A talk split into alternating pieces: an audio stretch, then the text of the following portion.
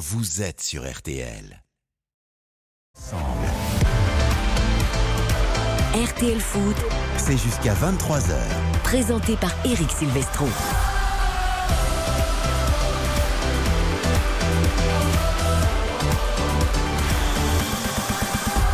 Bonsoir à tous, quel plaisir de terminer cette semaine, ce week-end en votre compagnie. RTL Foot jusqu'à 23h dans la foulée dont refait le sport Isabelle Langer, Benoît Allemand et Quentin Vasselin euh, nous ont rejoints dans ce studio. Évidemment Xavier Domergue, bonsoir. Bonsoir Eric, bonsoir à toutes et à tous. Et Karine Galli qui a froid. Elle a froid, elle met le blouson, elle met la veste, elle sort la doudoune. Ah oui. Karine, Bonsoir à tous. Mais j'ai l'impression que je suis déjà à Brest, à Francis Leblé là. Je suis congelé. Eh oui, eh oui c'est comme ça. Et, et Il fait plutôt, froid. et plutôt pluie, non Parce que euh, le terrain enneigé, ligne rouge, euh, ballon jaune. Le. Puy envolé contre Vierzon. Ouais. 0 à 0 d'ailleurs, c'est difficile de jouer sous la neige. Mais il y a du suspense sur beaucoup de terrains et notamment à Épinal entre Taon, club de National 3 et Nantes, le tenant du titre. Le petit tient tête au gros, Yannick Collant. Eh oui, toujours 0 à 0 après 78 minutes de jeu. Peut-être là juste une occasion à l'instant. Les Nantais qui sont à la surface, non, la frappe est complètement écrasée. Euh, voilà, les Nantais poussent 0 à 0, 78e minute de jeu. Eh oui, il n'y a pas eu de surprise hier, il y en aura peut-être ce soir. Sans doute pas au stade Pierre-Mauroy, Samuel Duhamel ou Lille pour l'instant mène face à Pau. Exactement la 78e minute à Pierre-Mauroy et c'est Lille hein, qui mène tout à fait logiquement 1-0, un but inscrit par le malheureux capitaine palois Xavier Coissy après une fulgurance d'Edon Zegrova. Pas de bonne surprise non plus pour New York, club de Ligue 2 qui est pour l'instant corrigé Christian Panvert par Auxerre. Et Karine aurait froid, il fait moins 1 ici et Auxerre mène 4 à 0, doublé de Perrin 39e et 67e, d'Acosta 43e, Ablin 64e pour Auxerre. Ouais, pourtant vous êtes aux couleurs des deux clubs. hein. Bah oui, Bleu, je serai gelé. Mais au moins, il y a des buts euh, du côté d'Auxerre et ça peut réchauffer un petit peu les cœurs. Quatre fois, tu te lèves, tu fêtes les buts auxerrois, mais effectivement, j'ai l'impression qu'il fait partout très froid en France. Il, On fait est euh, souvent, il fait souvent froid à René Gaillard aussi. hein. aussi. Auxerre, Ça sent le courant. Mal en point en. Ligue 1, qui a un petit peu de bouffée d'oxygène avec cette Coupe de France. Et ce soir, nous serons donc à Brest pour Brest-Lens, coup d'envoi 21h. Bonsoir Philippe Audouin. Salut Eric, bonsoir tout le monde. Dans quelles conditions on sera? Ah bah, euh, vous pensez bien qu'à Brest il fait. euh, non, non, il pleut pas, il fait froid simplement. Bon, il fait froid. Vous êtes froid, vous aussi comme partout en France. Je suis bien couvert, mais il n'y a pas de vent, donc c'est très supportable. Tout va bien. Il y a encore un autre match, Quentin Vasselin, Oui. également dans cette Coupe de France. Belfort-Annecy, club de National de Belfort qui reçoit Annecy, euh, une Ligue 2. Il y a un partout, donc peut-être une mini surprise également à, à Belfort. Juste avant la fin de ce sommaire, toujours en musique grâce à Lucas Dindeleu, notre réalisateur, il faut qu'on retourne à Pierre-Mauroy, à Samuel Duhamel. Merci Eric. Quel but Oh J'étais rentré dedans mais le micro était coupé a priori. Aïe aïe aïe. Effectivement, la, la frappe euh, magnifique d'Angel Gomez euh, des 30 mètres. euh, il a pris tout son temps, il a allumé la mèche et ça finit dans la lucarne de Massamba Ndiaye. Ça fait 2-0 pour Il reste 10 minutes. Allez, on vient sur tous les terrains, évidemment, euh, pour euh, la fin de ces rencontres de 16e de finale de la Coupe de France des buts. On en parlera également après 20h30 avec notre voix anglaise, Bruno Constant, parce qu'il y avait un petit Arsenal Manchester United cet après-midi. Xavier Domergue au bureau. Soyons honnêtes, on s'est régalé en préparant l'émission du soir. 3 buts à 2 pour les Gunners, plus que jamais en tête de la première ligue. hein. Quel bonheur, quel bonheur. C'est pour ça qu'on aime le football. On a, on a tout vu. On a vu des gestes techniques euh, fantastiques, mais pas superflus, des choses euh, efficaces aussi. On a vu des buts euh, somptueux à l'image de ceux de Marcus Rashford et de Bukayo Saka. Euh, ouais, on s'est régalé. Quand on aime le foot, on, on aime voir des matchs comme ça. On, on a eu beaucoup, beaucoup d'émotions. Et grâce à Franck Hanson, notre correspondant dans le Nord, nous irons également à la rencontre de Clément Boudjema, qui est l'un des joueurs de Pays de Cassel, qui aura le privilège d'affronter demain le Paris Saint-Germain Ultra demain de- soir. hein. euh, dans un stade Bollard qui sera c'est évidemment vrai. archi comble. C'est un grand rendez-vous de la Coupe de France également à vivre sur RTL. Euh, Demain soir, RTL Foot, c'est parti, 20h, 23h. RTL Foot. Moi j'ai envie qu'on aille à Taon, j'ai envie qu'on aille à Épinal plutôt pour euh, Taon-Nantes avec Yannick Collant parce que là on est à quoi? On est à 9 minutes de la fin du temps réglementaire et qui l'eût cru le tenant du titre est en danger mon cher Yannick. Eh oui, sur ce terrain très compliqué, hein, puisque la pelouse euh, a été euh, déneigée, elle a été bâchée pendant quelques jours pour essayer de la, maintenir en état, mais c'est vraiment compliqué avec ces, ces lignes rouges, toute cette neige autour du terrain. Ils essayent de développer là leur jeu. Enfin, les Nantais, ils se mettent enfin à jouer, mais c'est un peu tard. Là, il reste 8 minutes à jouer ici sur euh, cette pelouse du stade de la Colombière. Euh, voilà, il faut récupérer les ballons dans les, dans les restes de neige autour du terrain. Euh, en Ah, c'est ça la Coupe de France, attendez. Voilà, ça, c'est la Coupe de France. qui- Vous arrivez à voir qui Yannick Collins ce qui, supporters de- ce qui se passe sous vos Ah oui, yeux moi je suis derrière un poteau, c'est assez joyeux. C'est On- n'a pas d'électricité, on est derrière un poteau et, et je sais pas quelle température il fait, mais on est tous C'est congelés. même un pylône en béton rendu là, la, la- de la photo que vous Ah, mais avez il, faut, envoyée. Il faut rester au poids de la neige. hein. Extraordinaire. Est-ce qu'on est sûr qu'il nous commente le bon match? Parce que s'il est derrière un poteau, on ne peut être sûr de rien. Ouais, après, il a l'air d'être bien C'est dedans. ça. Ouais, il a l'air d'être bien dedans, c'est beau. Entre le poteau et la C'est ça, avec le speaker qui demandait tout à l'heure euh, euh, aux supporters de ne pas jeter de boules de neige hein, sur le terrain. Voilà l'ambiance ici à Épinal. Et le public qui y croit puisqu'il ne reste plus que 7 minutes à tenir. Euh, Taron qui a vraiment bien résisté, bien joué pendant une grosse partie du match. Et Nantes qui n'arrivait pas du tout à développer son jeu. Et euh, voilà, qui pousse enfin sur ces 5 dernières minutes. Mais, mais à mon avis, ça va être un peu juste pour euh, arracher la qualif dans, dans le temps réglementaire. Euh, le public évidemment est déchaîné. Il y a 7000 personnes ici euh, autour J'ai l'impression que vous êtes à une kermesse. C'est fantastique avec les bruits. Non, mais Ah, c'est c'est- génial. c'est à mais peu près la vrai. même ambiance. C'est la. Coupe de France. Ben, c'est bien, c'est bien. Les bruits, Voilà. Mais là, c'est- La elle est un peu non c'est- vous êtes là, mais ils sont un peu bouchés quand même. Non, mais c'est des cornemuses, non C'est pour faire euh, Voilà. ramener les troupeaux euh, quand les vaches doivent rentrer à l'étable, non J'ai l'impression. Alors, comme je ne vous entends pas, je vais continuer à essayer de commenter. Donc, ce sont les Nantais qui sont passés dans le camp de Taon. Allez, ils vont essayer de jouer sur la gauche. Ils sont présents. Il y a au moins trois attaquants dans la surface de réparation. Le centre est réussi. Coco, il faut faire quelque chose. Pas du tout. C'est dégagé encore une fois par Taon. Récupéré par Moussa Sissoko qui euh, percute un joueur euh, taonais. Il récupère toujours la balle. Ça tourne autour. Ils vont essayer de jouer en appui avec euh, Mohamed Mostafa, mais qui perd le ballon. Taon qui tente de repartir. Il y a une faute, un énorme plongeon d'un joueur de euh, et, euh, Yannick, vous savez quoi. On- Nous, on, on rigole en vous écoutant, mais je trouve ça absolument génial et j'ai qu'une envie, même s'il fait froid, j'adorerais être avec vous. Non, non, mais on adore. c'est tout, franchement, mais j'ai- c'est la Coupe ça de me donne France. trop envie d'y être. Ah, c'est l'ambiance foot, c'est le vrai foot. ça. On entend des enfants juste Bien sûr. derrière. Voilà. C'est vrai que le terrain était plutôt bien déneigé, mais tu vois que juste à côté, euh, il y a encore toute la neige. C'est l'essence même de la Coupe de France. Saucisse de Montbéliard au niveau de la buvette, comment ça s'est passé? Ah, on n'a pas pu accéder à la buvette, il y avait trop de monde, hein, Ah. pour tout vous dire. Donc euh, voilà, c'était un petit peu euh, un petit peu compliqué, mais effectivement, on a des enfants avec nous dans la tribune de presse, tout va bien. Enfin, la tribune de presse, c'est- deux tables posées en haut de cette tribune qui est ouverte à tous les vents. Alors on m'a- on m'a tout de suite prévenu en arrivant que ça allait être très compliqué parce que c'est une tribune assez terrible au niveau du vent et du froid. Euh, voilà. Mais c'est pas le grave. jeu va pouvoir reprendre. Tu arrives encore à articuler. Vous vivez un grand moment, Yannick Collant. On va vous laisser respirer évidemment. mais il y a un truc avec les cornemuses quand Eh, même, Je sais non pas, mais il y a, y une colonie autour de c'est- vous. Ah, c'est un peu enroué. hein. Non, non, c'est, c'est, je pense, un, un gamin de, de allez, euh, 7-8 ans qui, Oui, il est qui se vraiment fait pas plaisir. Et euh, voilà, Il est vraiment tout proche de vous. hein. profiter de l'ambiance. Ah, allez, et dégagement de Taon. Tu vas rester avec le monsieur de la radio, là, Voilà. je vais aller voir le match. Tu vas lui pourrir sa soirée. dans la machine et je reviens tout à l'heure. Euh, C'est quand même exceptionnel ce qu'ils sont en train de faire. Eh oui, faut, il faut quand même rappeler que, que Taon est certes deuxième en, en N3, hein, il me semble, si je ne dis pas de bêtises. N3, oui. Euh, ils sont deuxième. Donc ça veut dire que c'est une équipe qui, Bon qui niveau. est très sérieuse et qui est très appliquée cette saison. Il faut quand même rappeler qu'ils ont battu Sochaux et Amiens lors des deux tours précédents à l'issue de la séance de tir au but. Avec un, un grand Raphaël Rodriguez, notamment le gardien de cette équipe de, de Taon. Donc à voir, mais plus les minutes avancent, bah, plus ça s'annonce compliqué pour le FC Nantes. On les voit euh, en tout cas sur les bancs touches, ils sont gelés également. Ils ont tous pris leur couverture de grand-mère. Là, on a un plan nous dans le studio. J'espère que tous les spectateurs ont aussi des petites euh, chaufferettes et des petites couvertures pour se réchauffer. Yannick Collant, l'entraîneur de Taon, c'est bien Romain. Schuller Tout Oui, son tout à tennis fait. ski. Et non, mais Romain Schuller, que vous avez entendu sur RTL, Oui. l'entraîneur de Taon, qui était au micro de Dimitri Ramelot, qui il y a 10 ans, jour pour jour, le 22 janvier 2013, avait éliminé Nantes en Coupe de France avec Épinal. Exactement. Non mais vous vous rendez compte, 10 ans après, il est L'histoire sur est le banc. de se répéter, Voilà, et il joue contre la même équipe qui est tenante du titre de l'équipe de France et il va peut-être l'éliminer. On, on est à quoi 3 minutes là de la séance de tir au but? On est à 3 minutes ouais, exactement de la fin du temps réglementaire. Il y aura du temps, il y aura du temps additionnel. Eh ben. Les joueurs euh, de Taon qui demandent au public de pousser, de pousser jusqu'au bout. Ils vont essayer de gagner du temps. Le gardien taonais euh, Rodriguez, effectivement, qui se fait rappeler à l'ordre par euh, l'arbitre. Et euh, qui va devoir dégager son camp. Je pense qu'il y aura quand même quelques minutes Eh oui, euh, après les 90 euh, minutes réglementaires parce que là il y a quand même eu plusieurs blessures. Toutes les blessures font quand même très très mal hein, avec cette température, ce froid.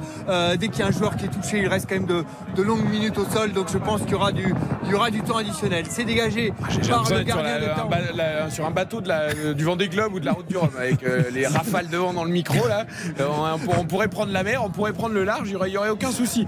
Euh, Yannick, antenne ouverte pour toi évidemment, on entérine la qualification quasi définitive de Lille et de Auxerre. Euh, Samuel Duhamel d'abord pour Lille 2-0. Voilà, Pau ne reviendra pas, soyons honnêtes. Oh, a priori non, effectivement la 87e minute, euh, Lille qui mène tout à fait logiquement 2-0, on rappelle les, les buteurs, attention avec euh, peut-être la, possibilité d'en marquer un troisième avec Virginius dans la surface et finalement il est bien repris.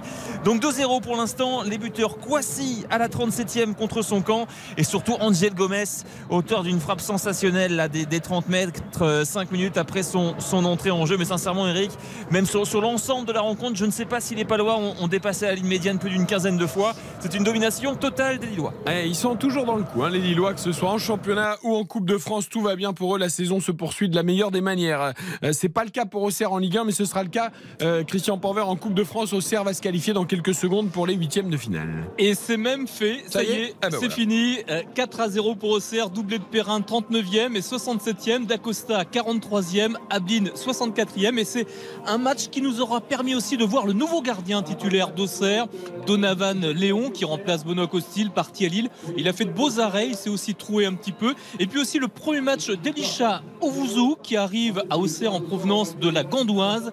Division 1 belge. Ce match nous a aussi permis de, voir ces deux joueurs. Eh ben voilà, comme quoi il faut sortir en Coupe de France, on voit de belles choses. Tiens d'ailleurs, Samuel Duhamel, Benoît Costil à Lille, euh, ça a un peu surpris. Euh, Peut-être que Sam peut nous éclairer là-dessus s'il est encore connecté avec nous. C'est que, Ouais. c'est que Léo Jardim, donc le, le gardien euh, brésilien du LOS, qui, qui avait d'ailleurs commencé la saison comme numéro 1 et qui, qui n'accepte pas cette, cette position de doublure, est en partance pour le club de, de Vasco de Gama. Donc il, il est, il est en partance pour le Brésil et évidemment il faut remplacer.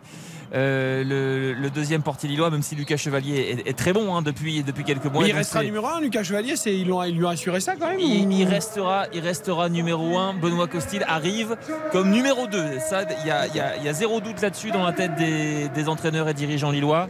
Donc effectivement, euh, Benoît Costil qui est en partance. À, à ma connaissance, il ne l'a pas encore signé, mais c'est une question d'heure.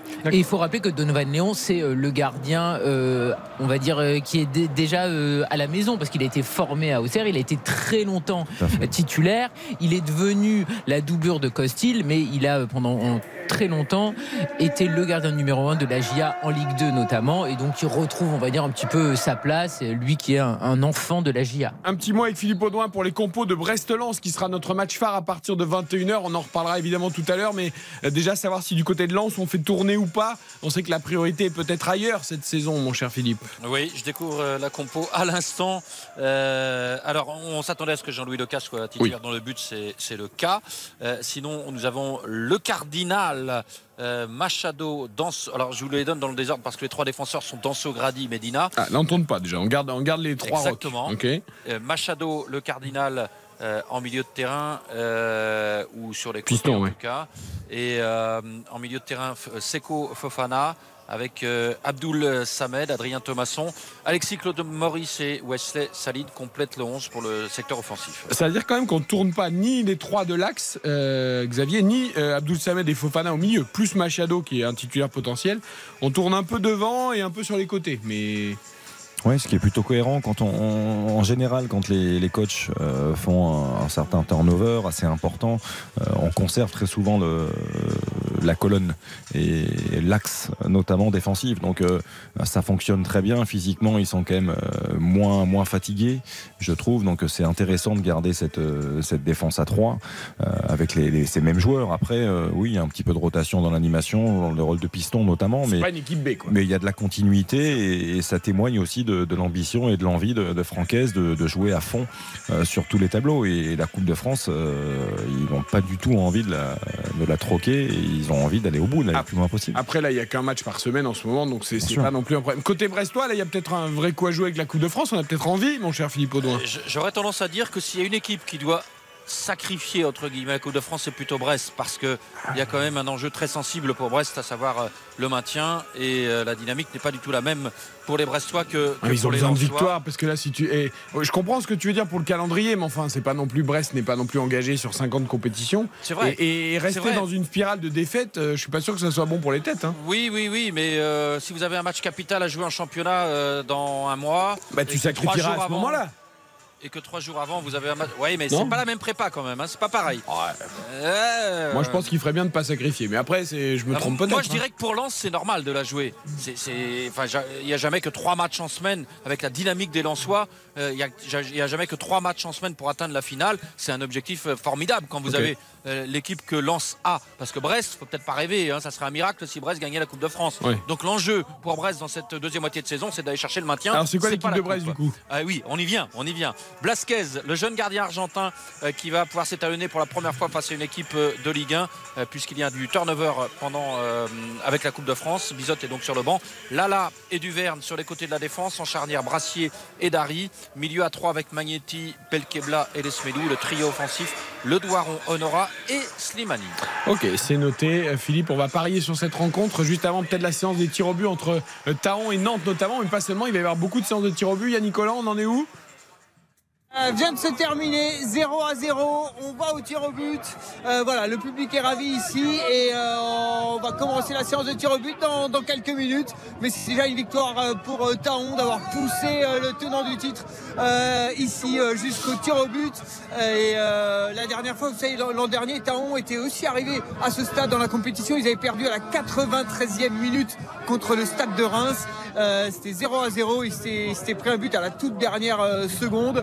Et là ils ont réussi à tenir le 0-0 et ils vont avoir droit à cette séance de tir au but face aux Nantais les Nantais qui ont été extrêmement maladroits quand même euh, ce soir Euh, ils n'ont pas montré grand chose Yannick, ce que je te propose, on fait une courte pause, comme ça on revient évidemment pour la séance de tir au but, le temps que les deux équipes désignent leur tireur. Il y aura d'autres séances de tir au but. Oui, séance de tir au but à, à Belfort, euh, un partout entre Belfort, club de National 2 et Annecy, club de Ligue 2 et euh, 0-0 entre le Puy et Vierzon.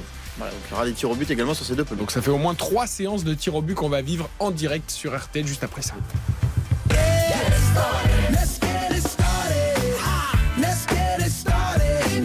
RTL Foot, Avec Eric Silvestro. RTL Foot, présenté par Eric Silvestro. Les 16e de finale de la Coupe de France à l'honneur. Brest-Lens, ce sera notre affiche à partir de 21h avec Philippe Audouin au commentaire. Euh, Lille s'est qualifié donc en battant Pau. Auxerre également qualifié pour les huitièmes de finale après sa victoire à New York 4-0. Et nous allons suivre donc une séance de tir au but particulièrement intéressante avec Yannick Collant à Épinal entre Taon Club de National 3 et Nantes, club de Ligue 1 et tenant du titre 0 à 0 à la fin du temps réglementaire. Séance de tir au but également entre Belfort et Annecy et entre le Puy-en-Velay et Vierzon. Euh, c'est tout, il ne manque pas d'autres qualifiés, je vous ai donné les autres. Alors, mon cher Yannick Collant, ça va être le moment de l'exploit pour Taon, ou pas Alors, euh, pour l'instant, on n'a pas encore les tireurs. On a, je peux vous donner les deux gardiens, c'est déjà pas mal. C'est déjà pas mal. donc, il y aura Raphaël Rodriguez euh, du côté de l'ES Taon et c'est Rémi Descamps, le gardien nantais qui sera dans les buts, hein, puisqu'Alban Lafont est remplaçant pendant la Coupe de France. Et on va, voilà, on se dirige euh, vers le but. Alors, c'est très bien. c'est Du bon côté du poteau ou pas. Pour vous C'est ça. Non, c'est pas bon du tout. Ah mince. Pas vraiment, tu vois. Ah, Parce que c'est quand même vous le commentateur, donc si vous avez le poteau entre vous et le but, ça va être compliqué. Euh, ils, choisissent visiblement le, voilà, le. Fa- le but Faites un effort, Yannick, décalez-vous un peu quand même. Alors attention de On pas tomber de la tribune quand même. hein. Je voudrais pas que vous ayez un souci de. Bah, il faut prévenir l'arbitre et dire désolé, mais on peut pas commenter dans ces conditions. Il faut changer Bien de sûr. Parce que nous, on a la photo et effectivement là, c'est c'est un pilote mais XXL. Bravo, Yannick, en tout cas. Bravo. Bon, au cas où on a l'image en secours, Yannick. On n'est pas sur Voilà, ça. Non, mais ils, ils- ils se sont éloignés. Il y, a, il y a quand même des supporters nantais hein, qui ont fait le, le déplacement ici. Et donc, on, on sera complètement à l'opposé des supporters nantais. On sera euh, euh, voilà, à l'autre bout du terrain. Les deux gardiens se mettent en place. Et le premier tireur pour les Nantais. Alors, ça a l'air d'être euh, Guessant, je pense, qui va tirer le premier tir au but pour les Nantais. Ce sont donc les Nantais qui vont commencer cette séance. Il est en train de se diriger vers le point de pénalty tranquillement sous les sifflets du public euh, d'Épinal ici pour assister à ce match de l'ES en les Vosges. Allez, Descend qui arrive, qui pose son ballon tranquillement sur le euh, point de pénalty. Face à lui, Raphaël Rodriguez, le portier vosgien. Allez, quelques pas d'élan. Belfort a, inscrit son premier penalty face à Annecy. On, on vous suit aussi ça d'un autre côté. À toi Yannick. Allez, toujours dans cette ambiance franchement accueillante pour les Nantais. Deux petits pas d'élan et c'est parti, il le marque. Il le marque sur la droite du gardien Taoné. Deux petits pas d'élan, mais c'était très bien frappé au ras du poteau. Il était parti du bon côté. Il était parti du bon côté, mais ça n'a pas suffi. Très bien frappé Allez. euh, Xavier, hein, ce penalty. Ouais, puissant au sol euh, et surtout très bien placé. C'est-à-dire qu'il est, il est collé au poteau et, et il a très peu de chance dans ces cas-là pour le, le gardien qui avait brillé. hein. Euh, Raphaël Rodriguez, Yannick l'a, l'a rappelé, c'est- il avait été décisif contre Sochaux, contre Amiens au tour précédent. Euh, donc voilà, il rêve de, de réaliser la passe de 3 ce soir. Allez, Anthony Collin pour euh, le Estaon face à Rémi Descamps. Anthony Collin, et il prend le portier nantais à contre-pied. Vous l'entendez derrière moi. Les supporters. Ah, on a entendu les. Allez, allez, il faut la mettre. Hein. il a tiré Oui, plein oui, centre, a- j'ai l'impression, non? Le gardien était parti, il a tiré plein centre. Ça fait un partout entre Taon et Nantes. Un partout aussi entre Belfort et Annecy. Annecy a marqué son penalty aussi, me semble-t-il. Absolument, on est à un partout sur cette séance de tir au but entre le, le club de National de Belfort et le club de Ligue 2 Annecy. Eh, mais là, Belfort vient de rater. Le deuxième penalty, ça a été stoppé par le gardien d'Annecy. Et donc, ça fait petit avantage pour le club de Ligue 2. Allez, Ah, c'est l'arrière-gauche nantais. Ouais, c'est l'arrière-gauche nantais, Adjam, qui Qui vient tout juste d'arriver. hein. Allez, c'est parti, quelques pas d'élan. Pleine lucarne, pleine lucarne à contre-pied. Rien à dire. Magnifique. C'était- très, très bien tiré. C'était sa première hein, à Jam, tout comme euh, Florent Mollet qui a été titulaire, hein, Yannick également, qui est sorti, sorti en cours de match, mais ce sont deux nouveaux joueurs qui Andy viennent tout de s'engager. non, pas encore. joue à Nice. Il s'entraîne pas, mais.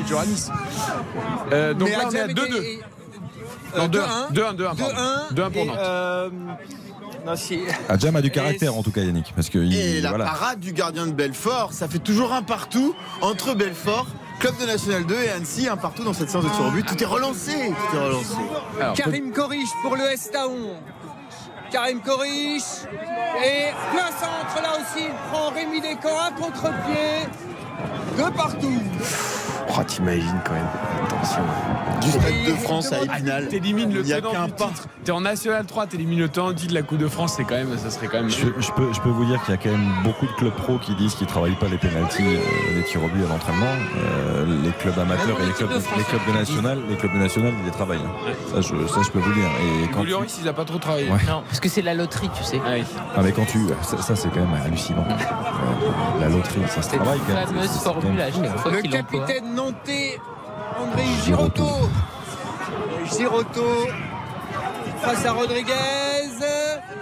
Il le met, pleine lucarne, là aussi, euh, frappe puissante. Oh, bien tiré. Il était parti du bon beau. côté, le portier taonné encore une fois, mais là, pour la chercher, c'était pas possible. Et Belfort a repris la main dans la séance de tir au but face à Annecy. Deux buts à un, deux tirs au but à un pour Belfort. Vincent Pajot qui a raté Non, non, il y a eu un, un, le, le coup d'avant qui a été raté.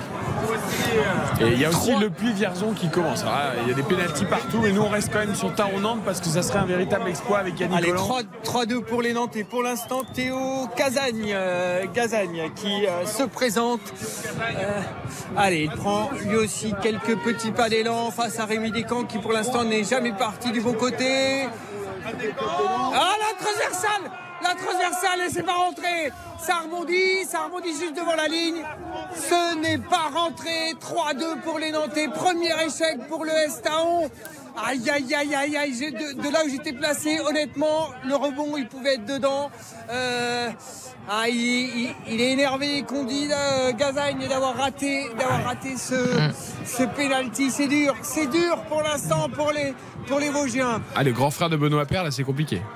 Il a à peu près la même attitude quand il retourne après avoir raté ce penalty. Et 2-2 entre Belfort et Annecy. Alors, donc 3-2 pour Nantes avec un penalty raté pour Taon. Attention, parce que là Nantes peut faire un petit break quasi décisif. Et alors je crois que c'est Ganago de là où je suis. Ça doit être Ganago. Exactement. qui. Oh, il est arrêté Il est arrêté par Rodriguez Ouh. Le petit ballon qu'il a tiré sur la gauche de Rodriguez, mais c'était pas assez puissant. Le gardien Taoné qui lève le poing au ciel. Il l'a sorti, ce tir au but tiré de manière trop nonchalante par Ganago. Et on en reste donc Il est- il à est- 3-2 pour les Nantais. Il n'était pas si mal tiré, mais il a donné trop d'indications dans sa course. Il avait vraiment déjà ouvert le pied, Xavier, donc il a dit au gardien Je vais la mettre là en fait. Ah, il a ouvert le pied très tôt et c'est à mi-hauteur. C'est c'est parfait pour un gardien. Quand tu pars du bon côté, c'est la- c'est vraiment la hauteur idéale. Alors, Taon va-t-il égaliser Et Alors Conquis. 3-2 avec Victor Didier Jean euh, qui va frapper. Ah c'est arrêté C'est arrêté par Rémi Descamps qui est parti du bon côté, il est parti sur sa droite. C'était pas frappé de manière assez puissante là aussi. Cette frappe du gauche, aïe aïe aïe aïe aïe, toujours 3-2 pour les Nantais, il ne reste plus qu'un tir. Ouais, Pareil, mi-hauteur, pied ouvert déjà dans la course d'élan. Un peu la même chose, mais de l'autre côté, Xavier. Ah, il, do- il donne trop d'indications. C'est vrai, les, les deux derniers tirs au but, euh, le gardien sait, alors que euh, l'accoutumée, les gardiens ont tendance d'anticiper une frappe croisée. C'est ce qui se passe euh, 8 fois sur 10. Et là, ça nous prouve le contraire, parce qu'il décide d'ouvrir et le gardien anticipe. Alors là, c'est balle de match pour Nantes, si j'ai bien fait mes calculs. Oui, pour euh, Mostafa Mohamed qui a eu les pires difficultés du monde hein, sur ce terrain pendant tout le match. Il n'a rien montré. Il a raté après tout ce qu'il a tenté. C'est parti, contre-pied, contre-pied. Et Nantes se qualifie. Et les Nantais qui se précipitent vers euh, Rémi Descamps pour le féliciter, le gardien nantais, parce qu'honnêtement, ils ont eu très très chaud. Ils ont eu très très chaud ici sur ce terrain d'Épinal face à l'ES Taon les Vosges. Franchement, c'est dur pour les amateurs, pour les Vosgiens qui ont vraiment fait jeu égal avec Nantes pendant tout le match et qui s'inclinent uniquement au tir au but. Le tenant du titre va pouvoir continuer sa course, mais il va falloir montrer beaucoup plus de choses au prochain tour. Et Yannick, merci beaucoup de nous avoir fait vivre cette séance de tir au but. On attend évidemment, tu nous envoies pour euh, la mi-temps de Brest-Lens les réactions euh, des Nantais et des joueurs de, de Taon-les-Vosges qui ont vraiment euh, tenu tête de belle manière aux tenants du titre, mais qui doivent s'incliner. Qualification donc de Nantes, tout comme Auxerre et Lille. Pour l'instant, donc euh, la, la hiérarchie est respectée. On guette les surprises quand même hein, dans ces 16e de finale. Il n'y en a pas beaucoup. hein, Et Belfort euh, mène 4 tirs au but à 3. Donc si le, le tireur d'Annecy rate son tir au but, eh Ah, on aurait une surprise. eh bien, on aura une Enfin, une surprise. surprise. Un petit qui bat un plus gros. En tout cas. C'est- Bosetti qui vient de, Ah, je de me marquer. hein. Ouais, D'accord. Absolument, Bossetti. Donc, Qui joue à Annecy, Bosetti. alors je me trompe là. Je me suis perdu dans Ah bah, Il y a c'est trop d'écrans. C'est pour ça que je vous ai dit Pajot, parce que Vincent Pajot joue à Il y a Annecy. trop d'écrans. Et, et- Alexis Bosetti joue également à Annecy. C'est lui qui a frappé plein, plein axe, euh, tout en puissance il y a, il y a L'ancien quelques. Alors, Champion du le- monde le- des moins de 20 ans avec Pogba et, et compagnie. Exactement. Le Puy-Vierzon, on en est à 4-3. Donc, euh, pour l'instant, pour Vierzon. Euh, club de National 2 qui va peut-être faire une petite surprise contre un club de National. Alors, on revient à la- l'autre séance de tir au but. Il y a encore un tir au but arrêté. Et c'est terminé C'est pour terminé. Et c'est Annecy, du coup. C'est Ouais. Annecy Qui se qui, qualifie. qui- qui Oui. se qualifie pour les, pour les huitièmes de finale. Donc, il n'y a toujours pas de surprise. Et non. Ah oui, mais c'est pas possible, ça. Non, il nous faut des petites surprises quand Bah là, même, c'est non? cuit. Hein. Bah non, il reste encore. euh, alors, ça sera une toute petite surprise. Mais Vierzon, club de N2, qui peut éliminer Le Puy, club de National. Le Ah oui, le nous Puy en- tombeur de l'OGC Nice, effectivement, Oui, exact. au Nous en sommes toujours à 0-0. Eh ben, je crois que c'est bon, non? Et la séance de tir au but. En tout cas, il y a un joueur, il y a un joueur qui danse. Je vous ai- Alors, pour être tout à fait honnête, le Puy Vierzon, je ne connais pas les joueurs du Puy et de Vierzon. Comme ça, Vierzon qualifié. sans nom, sans rien, j'avoue, là, il faut être honnête. Euh, Vierzon, ouais. On a beau aimer le foot, c'est Vierzon qui est qualifié. Hein. Ouais, Vierzon qualifié. Et voilà, la petite surprise, elle est là. Bon, si on peut, c'est pas une énorme surprise. Il y a qu'une. Bah, quand, quand je, je me suis un petit peu intéressé à ce, à ce match entre un club de national, 16e de national en position de relégable, face euh, au 16e de national 2, Vierzon, le 16e en national 2, ça équivaut à la lanterne rouge. Donc Vierzon est dernier de national 2 et Vierzon sort quand même un club de, de national. Donc euh, Petite surprise. c'est quand même une, une petite Ah oui. surprise. Tout à fait. Alors, les qualifiés du coup du jour Lille, Auxerre, Vierzon, Annecy et Nantes. Pour l'instant, qualifiés pour les huitièmes de finale. Il nous reste Brest-Lens tout à l'heure à 21h. Mais on va y retourner justement pour le rappel des compos des deux équipes avec Philippe Paulin, juste après une petite page de pub. RTL Foot. RTL Foot. Présenté par Eric Silvestro. Et nous sommes ensemble jusqu'à 23h avec Karine Galli, avec Xavier Demergue, avec Quentin Vasselin. Et donc, Philippe Audouin sera au commentaire dans 23 minutes maintenant du dernier 16e de finale de Coupe de France de ce dimanche entre Brest et Lens, deux clubs de Ligue 1. Et nous étions en train de nous dire avec Quentin Vasselin qu'en attendant quand même Pays de Cassel, peut-être, qui sait, club de Régional 1 qui fera l'exploit contre le PSG demain. Sinon, le petit poussé sera Vierzon. Club de National 2. Deux. Voilà. Parce qu'il n'y a plus beaucoup de. Il y a quelques clubs de Ligue 2. Il y a Paris FC, Rodez, C'est le Grenoble. seul club qui a battu une équipe classée au-dessus euh, de lui euh, dans, ce 16e, dans ces 16e de Coupe de France. Donc c'est la, la seule petite équipe On qui reste. quatre clubs de Ligue 2. Le club de national 2, donc Vierzon, et après c'est que de la Ligue 1. Ça manque de surprise tout ça. Allez, Permettez-moi de douter de la surprise de demain soir. Sans doute, sans doute. Après, par rapport à Vierzon, je, je me répète, hein, mais ils sont quand même derniers de National 2. Ils ont pris 9 points en 14 journées de championnat. Donc c'est un, un petit poussé comme on les aime. Ouais, mais Ah ils oui, jouent l'Europe. Ils jouent l'Europe. euh, encore 4 Ah, matchs. Ils sont en Europa League. Mm. Mais ils sont tout seuls, quoi. C'est ça qui est dommage et on est qu'au 16e de finale. Brest-Lens, donc 21h dans 22 minutes. Philippe Audouin rappelle des compos avant les paris Winamax. Allez, on commence par le Racing Club de Lens avec euh, euh, le cas dans le but, euh, une charnière à 3 inchangée avec Danso, Grady, Medina. Le secteur défensif n'a pas été euh, retouché par Franck Hez. Machado, le, car- le cardinal en piston, Fofana, Abdul Samed en milieu de terrain et le trio offensif Claude Maurice, Thomasson et Saïd. Ok. Et Alors. brestois, Bah oui. Blasquez, gardien argentin qu'on va découvrir, jeune gardien argentin prêté au Stade Brestois cette saison. Lala et Duverne sur les côtés de la défense, Brassier Dari en charnière. Milieu à 3 avec Magnetti, Belkebla et Lesmedou. Et puis le trio offensif, le Doiron, Slimani, Honora. Merci beaucoup Philippe. Les conditions, on l'a dit, assez fraîches pour ce Brest-Lens en Coupe de France sur lequel nous allons parler. De ce 16e de finale de Coupe de France, la victoire lensoise est à 1,90 tout de même, 10 euros de misée, 19 euros de gagné. Le match nul à 3,30, 10 euros de misée, 33 euros de gagné. Et la victoire brestoise est à 4,40, 10 euros de misée, 44 euros de gagné. Karine, Bon, on va pas se mentir, ces 16e de finale de Coupe de France ne m'ont pas beaucoup inspiré. Parce que vous êtes plus vendredi- Ligue 1 et Ligue des Champions. Vendredi et samedi, euh, j'ai chuté lourdement. Je vais tenter de me rattraper ce soir. J'ai une cote à 6,25 à vous proposer. La première équipe qui marque, c'est Lens. Les deux équipes qui marquent, c'est un grand oui. Le Ah, mais- nombre de buts, plus de 2,5. Et je vous propose un buteur multichance, Wesley Saïd ou Islam Slimani. On Donc vous dit un qu'elle est, Lensois et un Brestois. Oui, Et je suis têtu, hein têtu. Et têtu cette jeune Comme une fille, hein. nulle. Ouais, Terrible, Très hein. bien. 6,25, c'est une belle cote, je trouve. C'est une belle cote. Tu peux largement passer. Mais, euh, mais moi, j'ai totalement parié l'inverse, c'est-à-dire un, un pari assez simple, code de 7,75.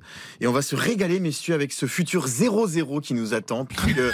puisque J'adore, merci Quentin. Ça pour un dimanche soir, vous êtes Eh totalement oui, mais le nouveau coach de Brest, euh, adepte du double bus, Eric Roy, depuis qu'il est arrivé à, à Brest, va nous bus. régaler. Un bus à double soir. étage, tu veux dire C'est Ah, mais c'est gratuit ça encore quand même. Pardon Un bus C'est impérial, gratuit ça encore quand même. Bus impérial, Bus oui, le toit, hein, bus impérial. Allez, Voilà, Brest pas. sur trois matchs sans défaite. hein. Oui, sur une trois- grande série. enfin, deux purges contre Lille, ils n'ont pas passé le milieu de terrain. Bah le oui, premier, bon. le match d'après, je ne l'ai plus en tête, mais c'était. D'accord. Enfin voilà, Mmh, bon, mais 0-0. D'accord, 0-0. 75, 10 euros de misée, 75 euros de gain. Ah oui, d'accord, voilà, c'est. c'est- Bah oui, j'allais dire, il n'y a pas d'autre Mais c'est pas 0-0. foulé, j'ai l'impression. Hein Hein Quentin, 7,75. Il a l'air inspiré en tout cas. Il est, il est J'ai l'impression qu'on va se régaler. Hein. Quentin Ah, mais nous donne envie. Hein. Juste une statistique par rapport aux confrontations. Euh, vous vous souvenez sans doute du match aller. C'était la première journée. Il y avait eu un triplé euh, d'un certain Florian Sotoka ce, jour-là. Triplé face à Brest. C'était le 7 août dernier. Mais c'est la seule victoire lançoise lors de leurs quatre dernières confrontations face au Stade Brestois. Il y a eu un très beau match à Bollard euh, il y a Exactement. quelques mois où il est très, f- très, avec beaucoup de buts. Exactement. Mais c'est la seule victoire quand même sur les quatre dernières confrontations Donc face attention. à Lens. Donc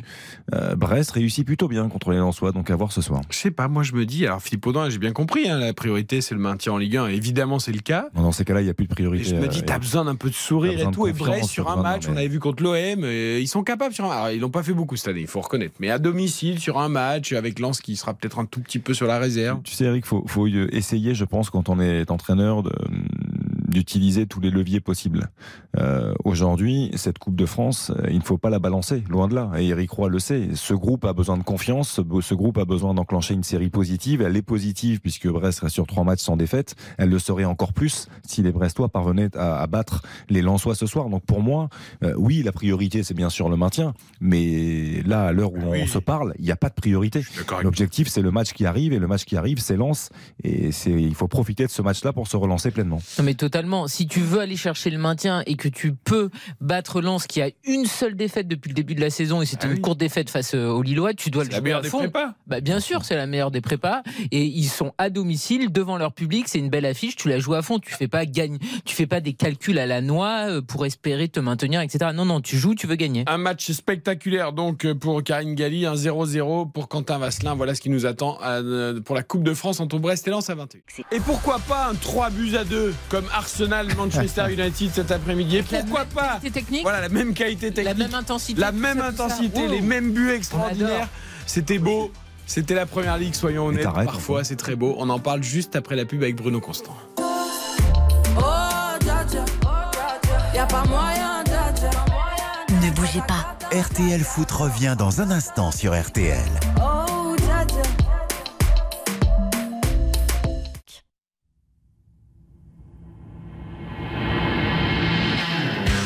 RTL Foot, Avec Eric Silvestro.